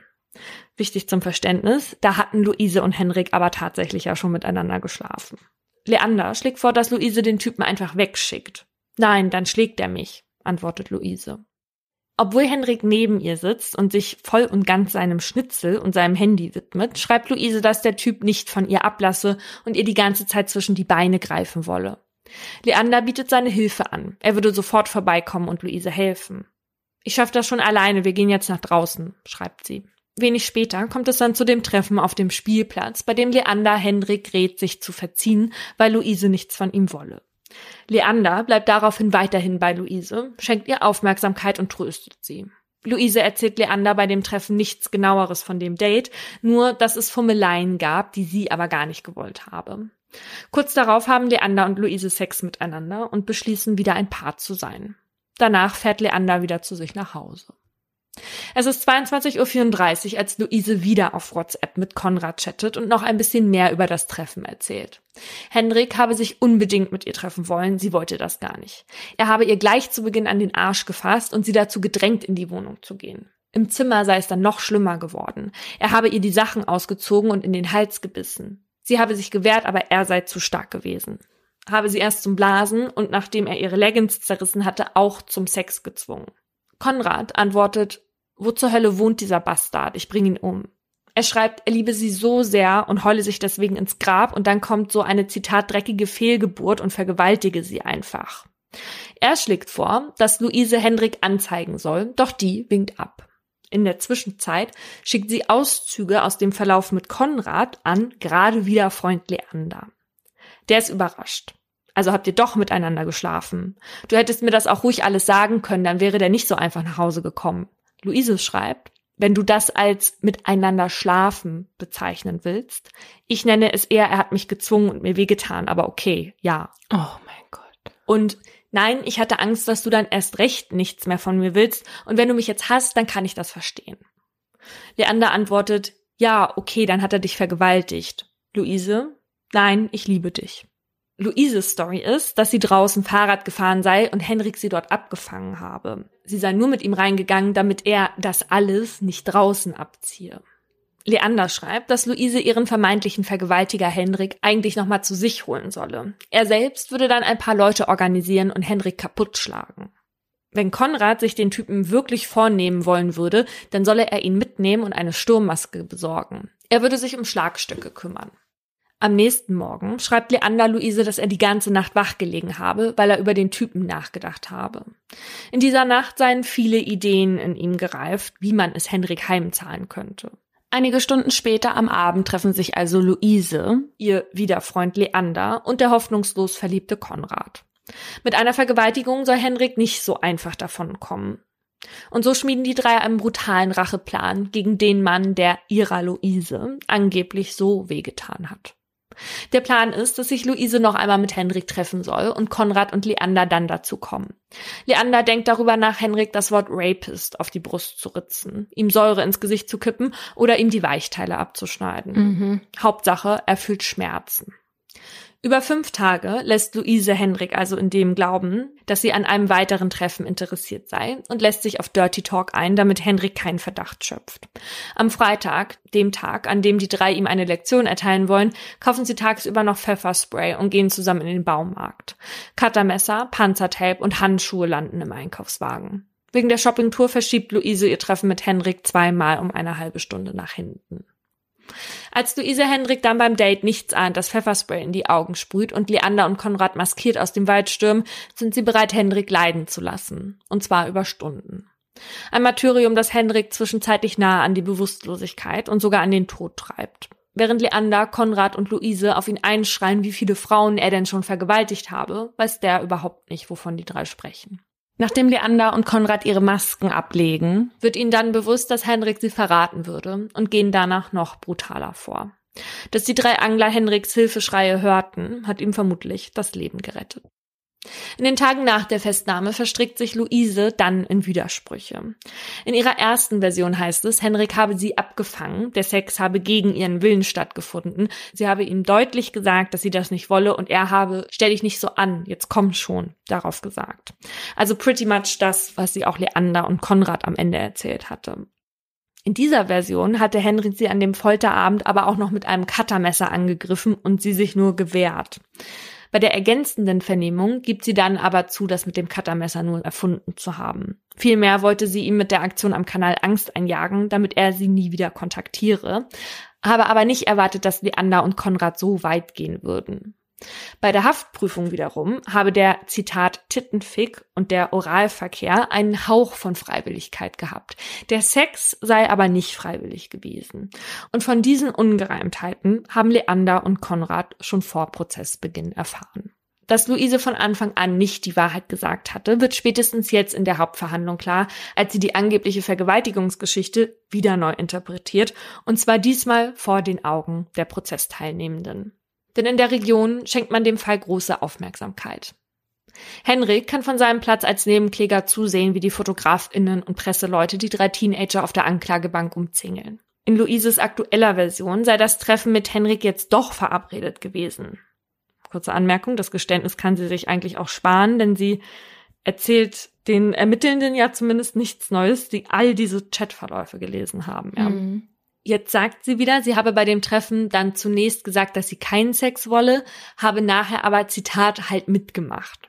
Als der Vorsitzende Richter ihr die Chatverläufe vorhält und sie fragt, ob sie im Laufe der sexuellen Handlung nicht auch die Initiative ergriffen habe, sagt sie, kann sein.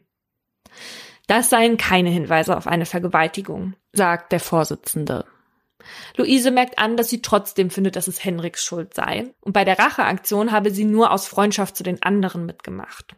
In diesem Augenblick sei ihr die Freundschaft zu den beiden wichtiger gewesen als Henriks Leben. Eine Aussage, die Leander und Konrad wohl überraschen mag. Als Leander das erste Mal in Untersuchungshaft erfahren habe, dass Luise ihre Aussage geändert hatte, sei er am Boden zerstört gewesen, sagt er vor Gericht. Er habe ihr die Geschichte zu 100 Prozent geglaubt. Und Konrad behauptet, er habe mit der Racheaktion Luise seine Loyalität beweisen wollen. Alle entschuldigen sich vor der Urteilsverkündung bei Henrik. Doch der scheint dafür nicht wirklich empfänglich. Als die StrafverteidigerInnen ihre Plädoyers halten, stimmt der wutentbrannt aus dem Gerichtssaal. Das Narrativ von allen, keiner habe Henriks Tod gewollt, da sei was aus dem Ruder gelaufen. Das Landgericht Münster sieht das aber anders. Besonders nachdem während der Tat der Satz, wir müssen das zu Ende bringen, gefallen sei, sei allen bewusst gewesen, dass Henrik jetzt nicht mehr nur gefoltert, sondern auch getötet werden soll. Daher lautet das Urteil auf versuchten Totschlag, gefährliche und schwere Körperverletzung und Freiheitsberaubung für alle drei. Alle drei kassieren Jugendstrafen. Leander fünf Jahre und drei Monate, Konrad, Luises bester Freund vier Jahre und neun Monate und Luise die höchste Freiheitsstrafe von sechs Jahren. Das Gericht ist sich sicher, dass bei ihrem Treffen mit Henrik alles einvernehmlich war und spricht von Sex nach Drehbuch und bezieht sich damit auf die etlichen WhatsApp-Nachrichten, die zuvor verschickt wurden und an denen sich auch nachher das Geschehen im Wesentlichen orientierte. Der Fall hat bei vielen für Kopfschütteln gesorgt. Drei Jugendliche, die bis dahin unbescholten durchs Leben gingen, die plötzlich so eine grausige Tat verübten. Der psychologische Sachverständige hatte dazu ausgeführt, dass die Tat ein wenig nachvollziehbarer würde, wenn man sich die Interaktion zwischen den dreien und die Gruppendynamik anschaue. Eine fast tödliche Dynamik, die offenbar entstand aus Gefühlen von Scham, Eifersucht, Wut und dem Gedanken, dass man selbst über Recht und Unrecht entscheiden könne. Also wie schlimm ist diese Luise? Was ist denn mit ihr? Hm. Wie asozial kann man eigentlich sein? Also, die, wie alt war die? 17. Die war 17 und auf einem Gymnasium. Mhm. Also, man kann ja schon dann voraussetzen, dass die eine, eine Art Bildung erfahren hat und auch eine Erziehung und dass die weiß, was richtig und falsch ist. Und ja, aber also richtig und falsch hat halt leider wirklich gar nichts mit der Bildung zu tun. Ne? Das sehen wir hier ja immer wieder in Fällen. Das ist völlig bildungsgrad unabhängig. Ja, aber sie ist halt schon alt genug, dass ja. sie das zumindest, in, also in der Schule lernt man ja auch ein bisschen was dazu. Also ja. Also ich bin total schockiert. Ich weiß ja nicht, was die für eine, also hatte die eine schlimme Kindheit, außer dass sie gemobbt wurde? Das war eher bei einem ihrer Freunde so. Mm. Also ich finde es auch irgendwie ziemlich offensichtlich, was da ihr Plan war bei der Sache mit dem Sexdate mit Hendrik. Wahrscheinlich wollte sie ja einfach ihren Ex wieder haben.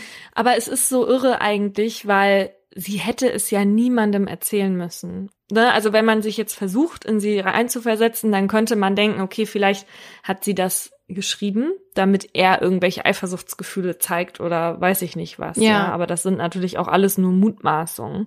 Aber sie hätte es ja nicht schreiben müssen. Dann hätte sie sich auch nicht vor den beiden wie eine Zitat Schlampe fühlen müssen, weißt du? Ja. Ja, ich verstehe nicht. Also sie hat ja geschrieben, ne, die fühlt sich wie eine Schlampe und dann ist ja auch der Leander gekommen und die sind dann wieder zusammen gewesen.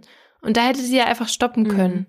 Aber sie musste das ja dann auch einfach gewollt haben, diesem unschuldigen Mann, den sie gar nicht kennt, mit dem die vorher noch Sex hatte, solche Schmerzen anzutun und sogar quasi in Kauf nehmen, dass der dann dabei stirbt oder sie ihn sogar töten, ja, also.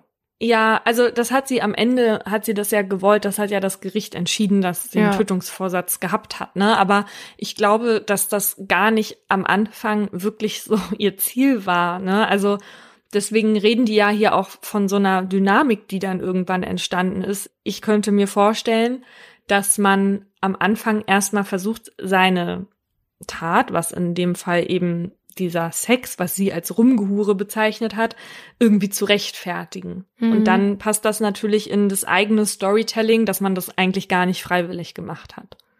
Ich will aber eine Sache hier nochmal kurz ansprechen, weil wir können wissen, Luise hat wegen dieser Vergewaltigung gelogen. Ne? Da gibt's genug Hinweise für und das hat das Gericht eindeutig festgestellt, weil es halt Henrik geglaubt hat, ne? der gesagt hat, die hat das ganz deutlich zum Ausdruck gebracht und das hat er auch nach dem ersten Treffen ja gleich seinem Kumpel geschrieben, Mhm. ne? dass sie den Sex ja offenbar genossen hat. Ne? Wir können aber ja nicht in ihren Kopf schauen und es kann ja sein, dass sie mit ihm Sex hatte und das danach bereut hat oder dass sie nach außen hin mitgemacht hat, es aber eigentlich innen drin trotzdem irgendwie nicht wollte. Ne?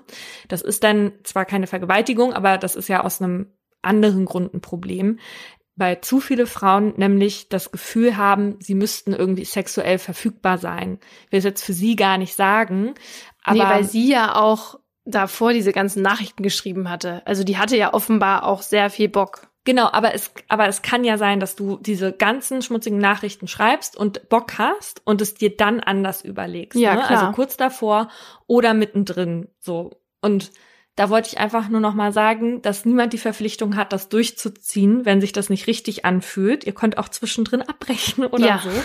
Ich weiß nur, dass uns halt sehr viele junge Frauen und Heranwachsende hören und wenn man das Urteil jetzt so liest, ne, dann habe ich die Sorge, dass man dann verstehen könnte, wenn man solche Nachrichten schreibt, dann muss man das auch machen, so nach dem Motto, ja. Hm. Weil das Gericht eben von diesem Sex nach Drehbuch geschrieben hat und ich fand tatsächlich diese Begründung ein bisschen problematisch Hm. zu sagen, naja, das hast du ja vorher so geschrieben und dann ist das ja so passiert, da, ne? also so haben die das natürlich nicht gesagt, aber ich möchte nur noch mal deutlich machen, dass das hier jetzt nicht falsch rüberkommt, dass das dann ja kein Problem ist, wenn man solche Nachrichten vorher geschrieben hat, ja. Hm. In meinem Aha geht's jetzt um Folter rechtlich gesehen. Ich habe ja schon eingangs erzählt, dass für die Definition von der UN-Anti-Folter-Konvention ein Kriterium ist, dass eine Person gefoltert wird, wenn sie für eine tatsächlich oder mutmaßlich von ihr oder einem Dritten begangene Tat bestraft werden soll. Das wird hier ja an sich passen. Ne? Mhm. Und auch der Punkt, dass die Person eingeschüchtert werden sollte. Das sollte Henrik laut Aussagen von Luise, Konrad und Leander ja, damit er Luise dann nicht mehr kontaktiert. In unserem sprachlichen Gebrauch passt hier jetzt eigentlich also alles zu diesem Folterszenario. Allerdings macht die UN-Anti-Folter-Konvention eine Einschränkung, dass diese Schmerzen oder Leiden von einem Angehörigen des öffentlichen Dienstes oder einer anderen in amtlicher Eigenschaft handelnden Person auf deren Veranlassung oder mit deren ausdrücklichem oder stillschweigendem Einverständnis verursacht werden. Und das war hier ja jetzt eindeutig nicht so. Also es heißt übersetzt eigentlich, dass Folter nach dieser Definition nur vom Staat verübt werden kann. Oder irgendwas, was mit dem Staat zu tun hat, sagen wir mal so, ja. Daran gibt's aber Kritik, vor allem eben an dieser Einschränkung auf die verursachende Person, die ja irgendwie staatlich sein muss. Eben weil diese Formulierung vom Staat mit einschließt, dass es einen funktionierenden Staat geben muss. Und wenn es den nicht gibt, also beispielsweise bei einem Zustand von Bürgerkrieg oder so, dann würden Folterungen der Akteure gar nicht unter diese Definition der UN-Konvention fallen. Weil die ja quasi dann nicht foltern können, weil sie keine StaatsmitarbeiterInnen oder so sind, ne? Genau. Und nach dieser Definition würde halt, obwohl die meisten von uns das als Folter bezeichnen würde, was da passiert ist, Henriks Fall ja auch nicht unter Folter fallen. Ne? Im Urteil hatte das Gericht selbst auch nicht von Folter gesprochen. Zum einen, weil natürlich Leander, Konrad und Luise sicherlich keine AmtsträgerInnen waren und zum anderen, weil wir Folter an sich so auch gar nicht in unseren Strafgesetzen haben. Natürlich sind Foltermethoden aber trotzdem verboten und das ist sowohl verfassungsrechtlich als auch strafrechtlich festgehalten. Das ist aber halt so, dass die Gesetze, die wir haben, einen eigenen Folterparagraphen quasi überflüssig machen. Beispielsweise ist Folter in Deutschland durch Paragraph 340 StGB der Körperverletzung im Amt oder durch Paragraph 343 StGB die Aussageerpressung, die unerlaubte Methoden bei Vernehmungen in Strafverfahren unter Strafe stellt, geregelt. So, und dazu gab es einen ganz bekannten deutschen Fall. Und da ging es um einen Mann, dessen Name nicht genannt werden darf. Wir nennen ihn deswegen Voldemort. Äh, und der hatte einen kostspieligen Lebensstil. Und den wollte er sich weiterhin finanzieren, auch nachdem er schon all sein ganzes Geld aufgebraucht hatte. Und deswegen beschließt Voldemort, also einen Bankierssohn zu entführen und fordert eine Million Euro Lösegeld. Und die Familie des Jungen, die zahlt auch, aber wo sich der Junge aufhält, gibt Voldemort trotzdem nicht preis. Nach der Geldübergabe gelingt es den mittlerweile eingeschalteten Beamtinnen allerdings anhand von Voldemorts Autokennzeichen seine wahre Identität auszumachen. Voldemort wird also beschattet, aber nachdem sie drei Tage lang trotzdem nicht ausfindig machen können, wo dieser Junge gefangen gehalten wird, nehmen sie Voldemort fest. Und der zuständige Polizeipräsident, der will halt jetzt unbedingt wissen, wo sich der Junge aufhält, auch weil die Zeit ja so ein bisschen schwindet, weil sie Angst haben, dass der bis dahin dann verstirbt. Und erst als der Polizeipräsident einen Mitarbeiter anordnet, Voldemort mit Gewalt zu drohen, verrät Voldemort, wo der Junge versteckt ist. Und die Polizei, die findet daraufhin den Jungen, allerdings ist er schon tot. Voldemort hatte ihn nämlich gleich nach der Entführung und noch vor der Lösegeldforderung getötet. Seit 2003 sitzt Voldemort also jetzt im Gefängnis. Der ist aber nicht der Einzige, der sich hier strafbar gemacht hat. Der Polizeipräsident nämlich wird wegen seines Vorgehens vor dem Landgericht zu einer Geldstrafe von über 10.000 Euro verurteilt. Und dieses Vorgehen von ihm, das wird als Tabubruch bezeichnet, obwohl er auch sehr viel Beistand bekommen hat. Hm. Und jetzt ist die Frage, Frau Wohlers. Wie wir das jetzt finden. Wie du das jetzt findest vor allem wie ich jetzt die Handlung von dem Polizeipräsident finde oder wie ich jetzt die Bestrafung von dem Polizeipräsident finde. Was hättest du denn gemacht? Ich, wenn du die Polizeipräsidentin gewesen wärst. Ja, ich hätte das nicht angeordnet, natürlich, ja. Okay, du hättest nicht angeordnet, du hättest dem selbst gleich eine übergezogen. Also wenn ich, das habe ich nämlich jetzt auch gerade erst gecheckt, dass dieser Polizeipräsident das in Anführungsstrichen nur angeordnet hat und dann mhm. einer, der ihm untergestellt war, dann quasi durchgeführt hat, ne? Na, also er hat die Androhung durchgeführt. Genau. Ne? Da wird ja niemand geschlagen. Nee, nee, ja. also genau. Das finde ich ja interessant, weil ich weiß nicht, keine Ahnung, wenn ich jetzt der leitende Ermittler wäre oder der Ermittler, der diesen Voldemort ähm, vernimmt, und es geht um ein kleines Kind, dann könnte ich natürlich jetzt nicht dir sagen, wie ich dann in dem Moment reagieren würde, ob es vielleicht auch dazu kommen würde, im Eifer des Gefechts oder so, dass ich, ja, aggressiv werde oder sowas androhe. Das kann ich natürlich nicht sagen. Aber als Polizeipräsident, das jemand anderem aufzutragen, das finde ich nochmal so eine, irgendwie so eine Stufe rationaler und mit einem Schritt zurück sozusagen, mhm. dass ich das wahrscheinlich mhm. eben nicht äh, gemacht hätte. Mhm. Ja, und das ist auch so ein bisschen die Verantwortung dann auf jemand anderen abwälzen. Ja, ne? ne? Also, ich meine, gut, wenn das jetzt aber nun mal der vernehmende Beamte war, kann ich das auch so ein bisschen, ach, naja, ich weiß es auch nicht, aber also sagen wir mal so, ich verstehe total, dass der eine Strafe bekommen hat und ich finde es auch gut, dass der bestraft ja. wurde, weil das eine Strafe verdient hat. Ich hätte das aber wahrscheinlich genauso gemacht. Also zumindest hätte ich ihm auch die das selber angedroht wahrscheinlich. Ja. Und dann hätte ich es auch richtig gefunden, wenn ich dafür danach dann bestraft werde. Ja, das Ding ist eben gut, dass wir keine Ermittlerinnen sind, weil wir dann vielleicht eben öfters in so eine Situation kommen würden. Und es ist ja eigentlich eben besser, wenn sowas nicht passiert und keine Gewalt angedroht wird. Ich glaube nicht, dass man oft in so eine Situation kommt, auch nicht als Ermittler. Vielleicht in den USA, in New York oder LA, Was weiß, wie viele Kinder da vielleicht entführt werden. Oder wenn du da in so eine Situation kommst, wo kommst du dann noch in so eine Situation? nee. Also falls euch das Thema noch interessiert, weitergehend, es gibt da einen Film, und zwar Feinde von Ferdinand von Schirach, der sich mittlerweile durch unsere Podcast-Folgen zieht, wie der Apfel durch sein Buch. Aber es gab bei uns in Deutschland ja auch mal Zeiten, in denen der Polizeipräsident für so eine Aktion nicht bestraft worden wäre. Wir wissen ja auch schon von Folterungen in der Nazizeit im Zusammenhang mit dem Holocaust, aber auch abseits der KZ, sage ich jetzt mal, hat die Gestapo auch Menschen gefoltert. Der österreichische Schriftsteller und Widerstandskämpfer Jean Amery erzählt nämlich 2014 in der Zeit, wie damals versucht wurde, Informationen aus ihm herauszubekommen. Amery war im Juli 1943 beim Verteilen von Flugblättern verhaftet worden und weil er beim Verhör dann nichts über andere Widerstandskämpfer erzählen wollte und auch konnte, wurde er ausgepeitscht und dem sogenannten Pfahlhängen unterzogen. Und darüber schreibt er selbst, Zitat, der Haken griff in die Fessel, die hinter meinem Rücken meine Hände zusammenhielt. Dann zog man die Kette mit mir auf, bis ich etwa einen Meter hoch über dem Boden hing.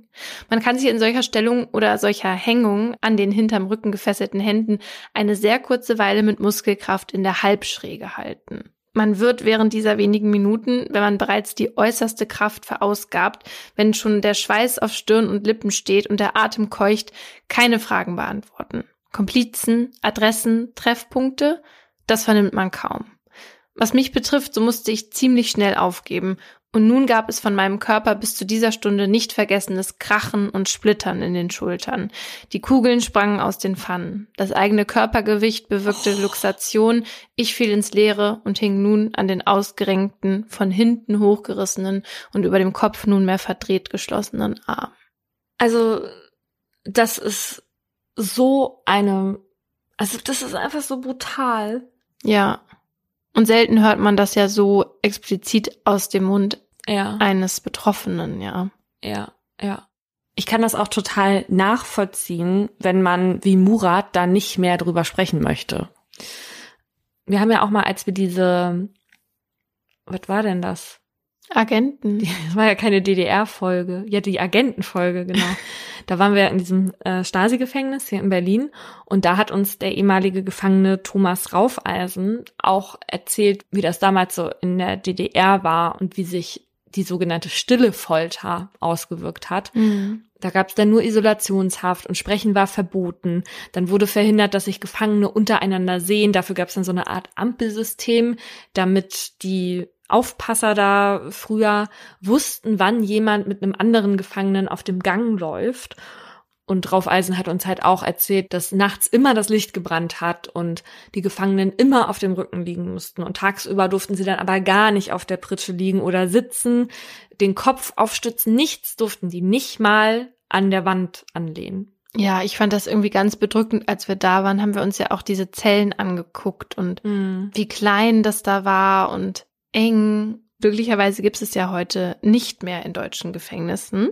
Amnesty International sagt sogar, dass die Behandlung von Personen hier in Deutschland, denen halt die Freiheit entzogen ist und die Ausstattung von Gefängnissen sehr positiv ist, auch wenn man da schon personell und finanziell da aufstocken müsste. Aber auch wenn halt durch den Staat niemand mehr gefoltert wird in unseren Gefängnissen, kommt es immer wieder zu sogenannten Folterfällen. Und ihr erinnert euch ja wahrscheinlich auch alle an den Foltermord in der JVA Siegburg. Den habe ich mal in der Folge 7 erzählt. Da ging es um einen 20-Jährigen, der von seinen drei Zellengenossen wirklich stundenlang gequält, vergewaltigt und dann auch am Ende dazu gezwungen wurde, sich zu erhängen.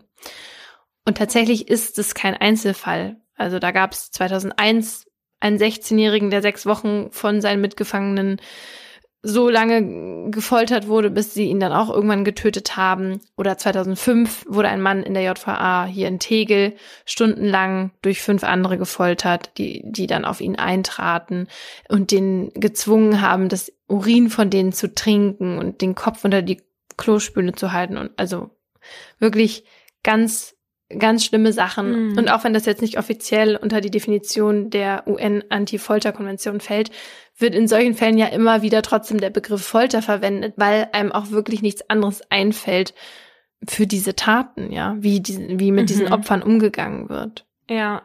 Davon wurde zum Glück in den letzten Jahren in Deutschland ja kein Fall gefunden, zumindest nicht von staatlicher Folter.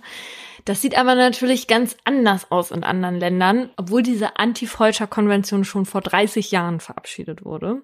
Zwischen 2009 und 2014 gab es Folter in 141 Staaten. Boah. Und das sind circa drei Viertel aller Länder.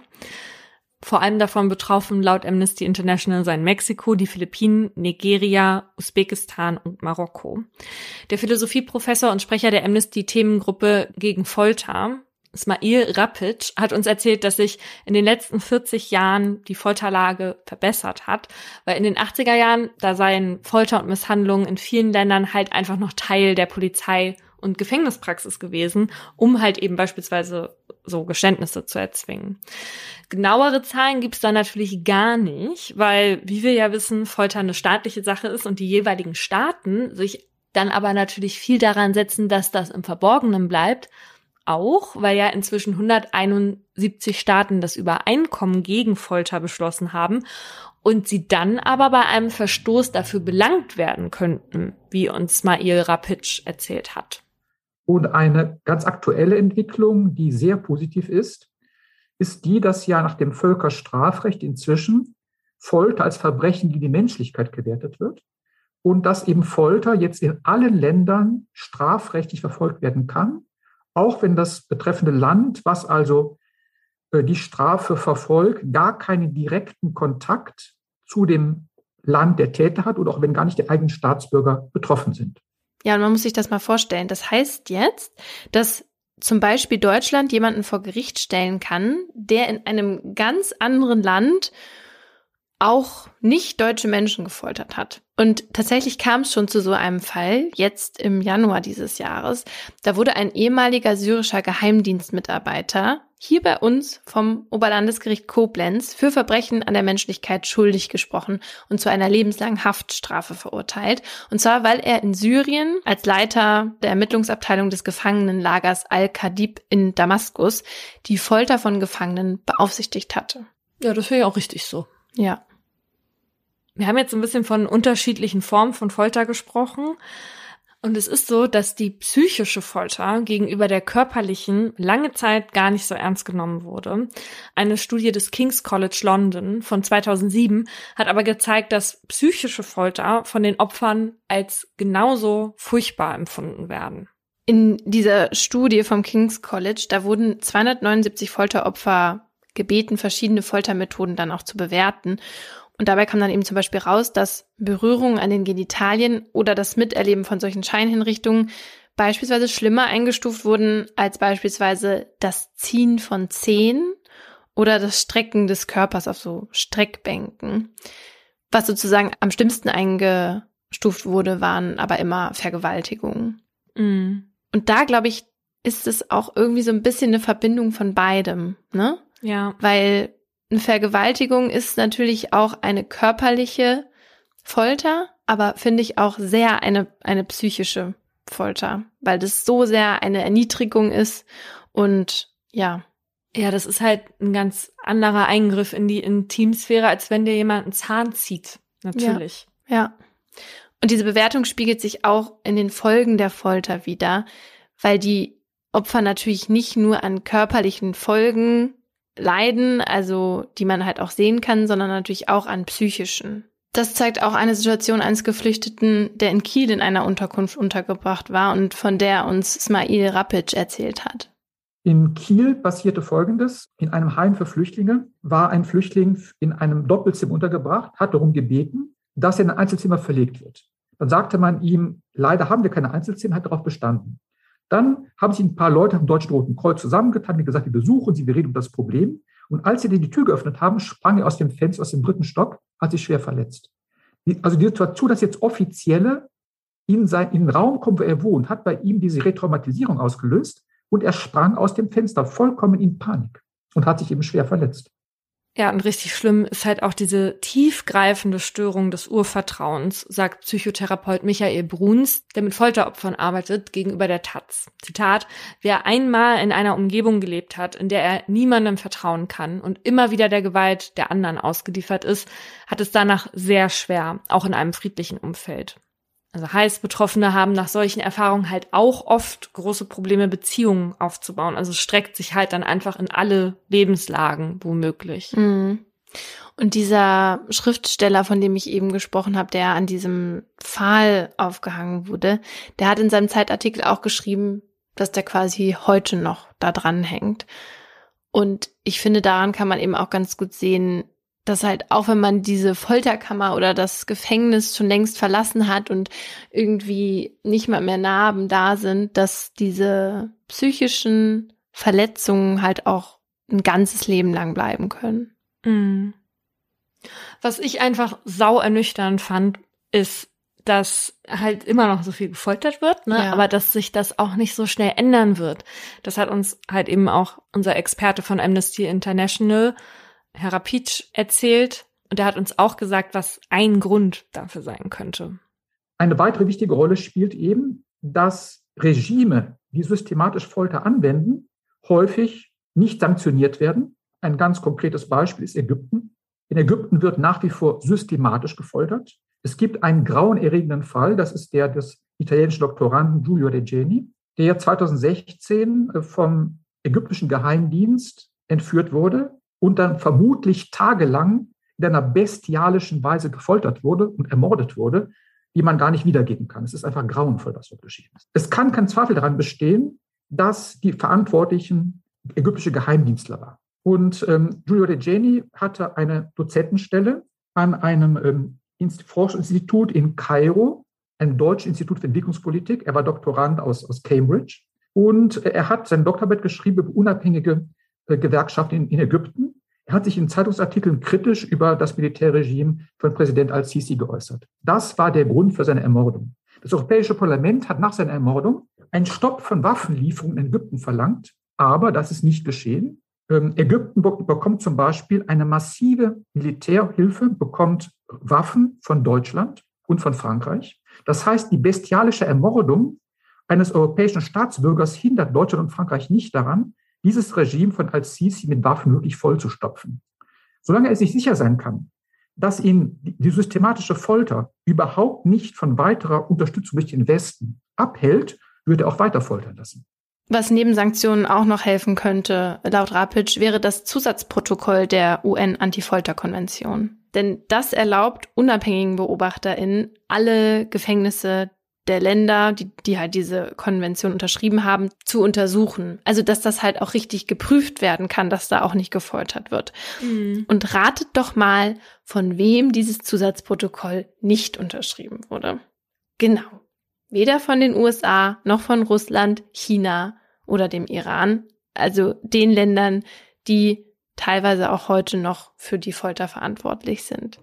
Kann man halt auch viel sagen, ja, nee, wir machen keine Folter, aber es dann halt doch heimlich machen, weil man nicht erlaubt, dass jemand das überprüfen kann.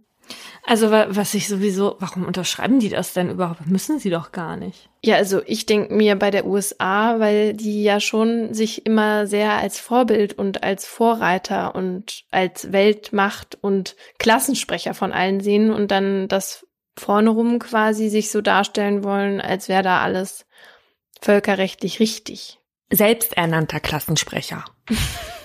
so, äh, wir haben noch gute Neuigkeiten.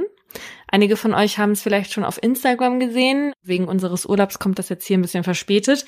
Der mutmaßliche, muss man ja sagen, Mörder von Friederike von Müllmann sitzt wieder in Untersuchungshaft. Und zwar haben wir in Folge 13 schon mal über den Fall erzählt. Friederike von Müllmann war damals 17 Jahre alt, als sie 1981 getötet wurde. Damals stand schon mal Ismet H. vor Gericht, der wurde aber freigesprochen, weil ihm die Tat halt letztendlich nicht wirklich nachgewiesen werden konnte. Und als man sich den Fall 2012 dann aber halt nochmal angeguckt hat und diesmal auf Spuren von DNA untersuchte, das gab's ja so 81 noch nicht, da fand man dann halt die DNA des damals Freigesprochenen auf einem Stück Toilettenpapier in Friederikes Slip. Nun konnte man Ismet H aber wegen unseres Grundsatzes nebis in idem, der besagt, dass man halt nicht zweimal wegen derselben Sache belangt werden darf, nicht nochmal vor Gericht stellen. Allerdings sieht Paragraph 362 Ziffer 5 der Strafprozessordnung seit Ende Dezember 2021 vor, dass ein Wiederaufnahmeverfahren eines Verdächtigen zu seinen Ungunsten jetzt doch stattfinden kann, wenn sich aus nachträglich verfügbaren Beweismitteln eine hohe Wahrscheinlichkeit ergibt, dass die Person verurteilt wird. Und das sieht man hier jetzt bei Ismet H. offenbar. Ja, endlich.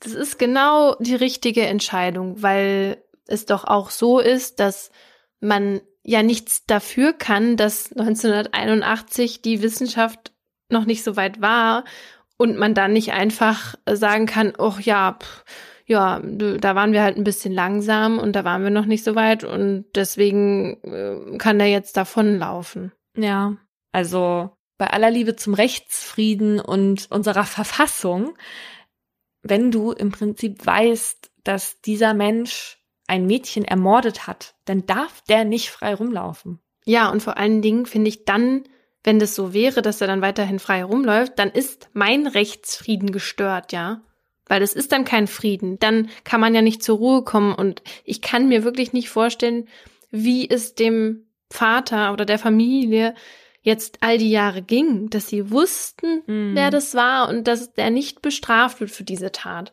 Ja, ja.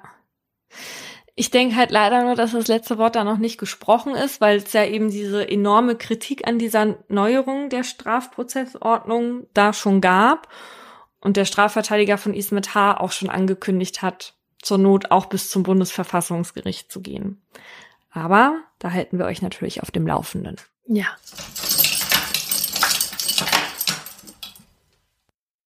Im folgenden Trailer für den Podcast Justitias Wille geht es um Depression und Suizid. Bitte achtet auf euch, wenn ihr reinhört. Ein Flügel der großen französischen Fenster steht offen und gewährt einen Blick in den großen Garten. Von draußen dringt warme Luft in das bescheiden eingerichtete kleine Hotelzimmer. Sie kniet auf dem Einzelbett, faltet die Hände und richtet den Blick gen Himmel. Danach setzt der Mann, der bei ihr ist, ihr die Nadel und schließt den Zugang an.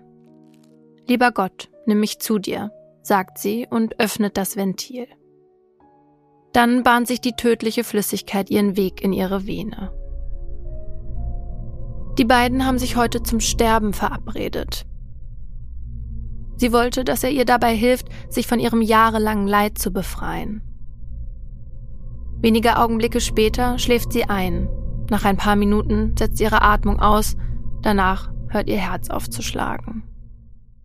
An diesem Tag ist der Mann sich sicher, das Richtige getan zu haben. Doch jetzt steht der pensionierte Arzt vor Gericht. Die Staatsanwaltschaft sagt, was er getan hat, war ein Verbrechen. Denn die Frau war schwer depressiv und ihr Sterbewunsch habe nicht auf ihrem freien Willen beruht. Er hätte ihr also nicht helfen dürfen. Die Frage, die jetzt vor Gericht geklärt werden muss, verhalf der Mediziner einer verzweifelten Frau rechtmäßig zum Suizid? Oder hat er sie, zumindest rechtlich gesehen, getötet? Wir sind Laura Wohlers und Paulina Kraser. In den nächsten Wochen werden wir in unserem neuen Podcast Justitias Wille den Prozess begleiten. Ein Prozess, dessen Ausgang wegweisend für ähnlich gelagerte Fälle sein könnte. Und wir werden uns dem kontrovers diskutierten Thema Sterbehilfe widmen. Wie wollen wir als Gesellschaft mit denen umgehen, die sterben wollen? Wann müssen wir akzeptieren, dass Menschen ihr Leben als nicht mehr lebenswert betrachten? Und sollte man bei der Suizidhilfe einen Unterschied zwischen psychisch und körperlich Erkrankten machen? Darum geht's in der ersten Staffel von Justitias Wille. Leben in der Waagschale.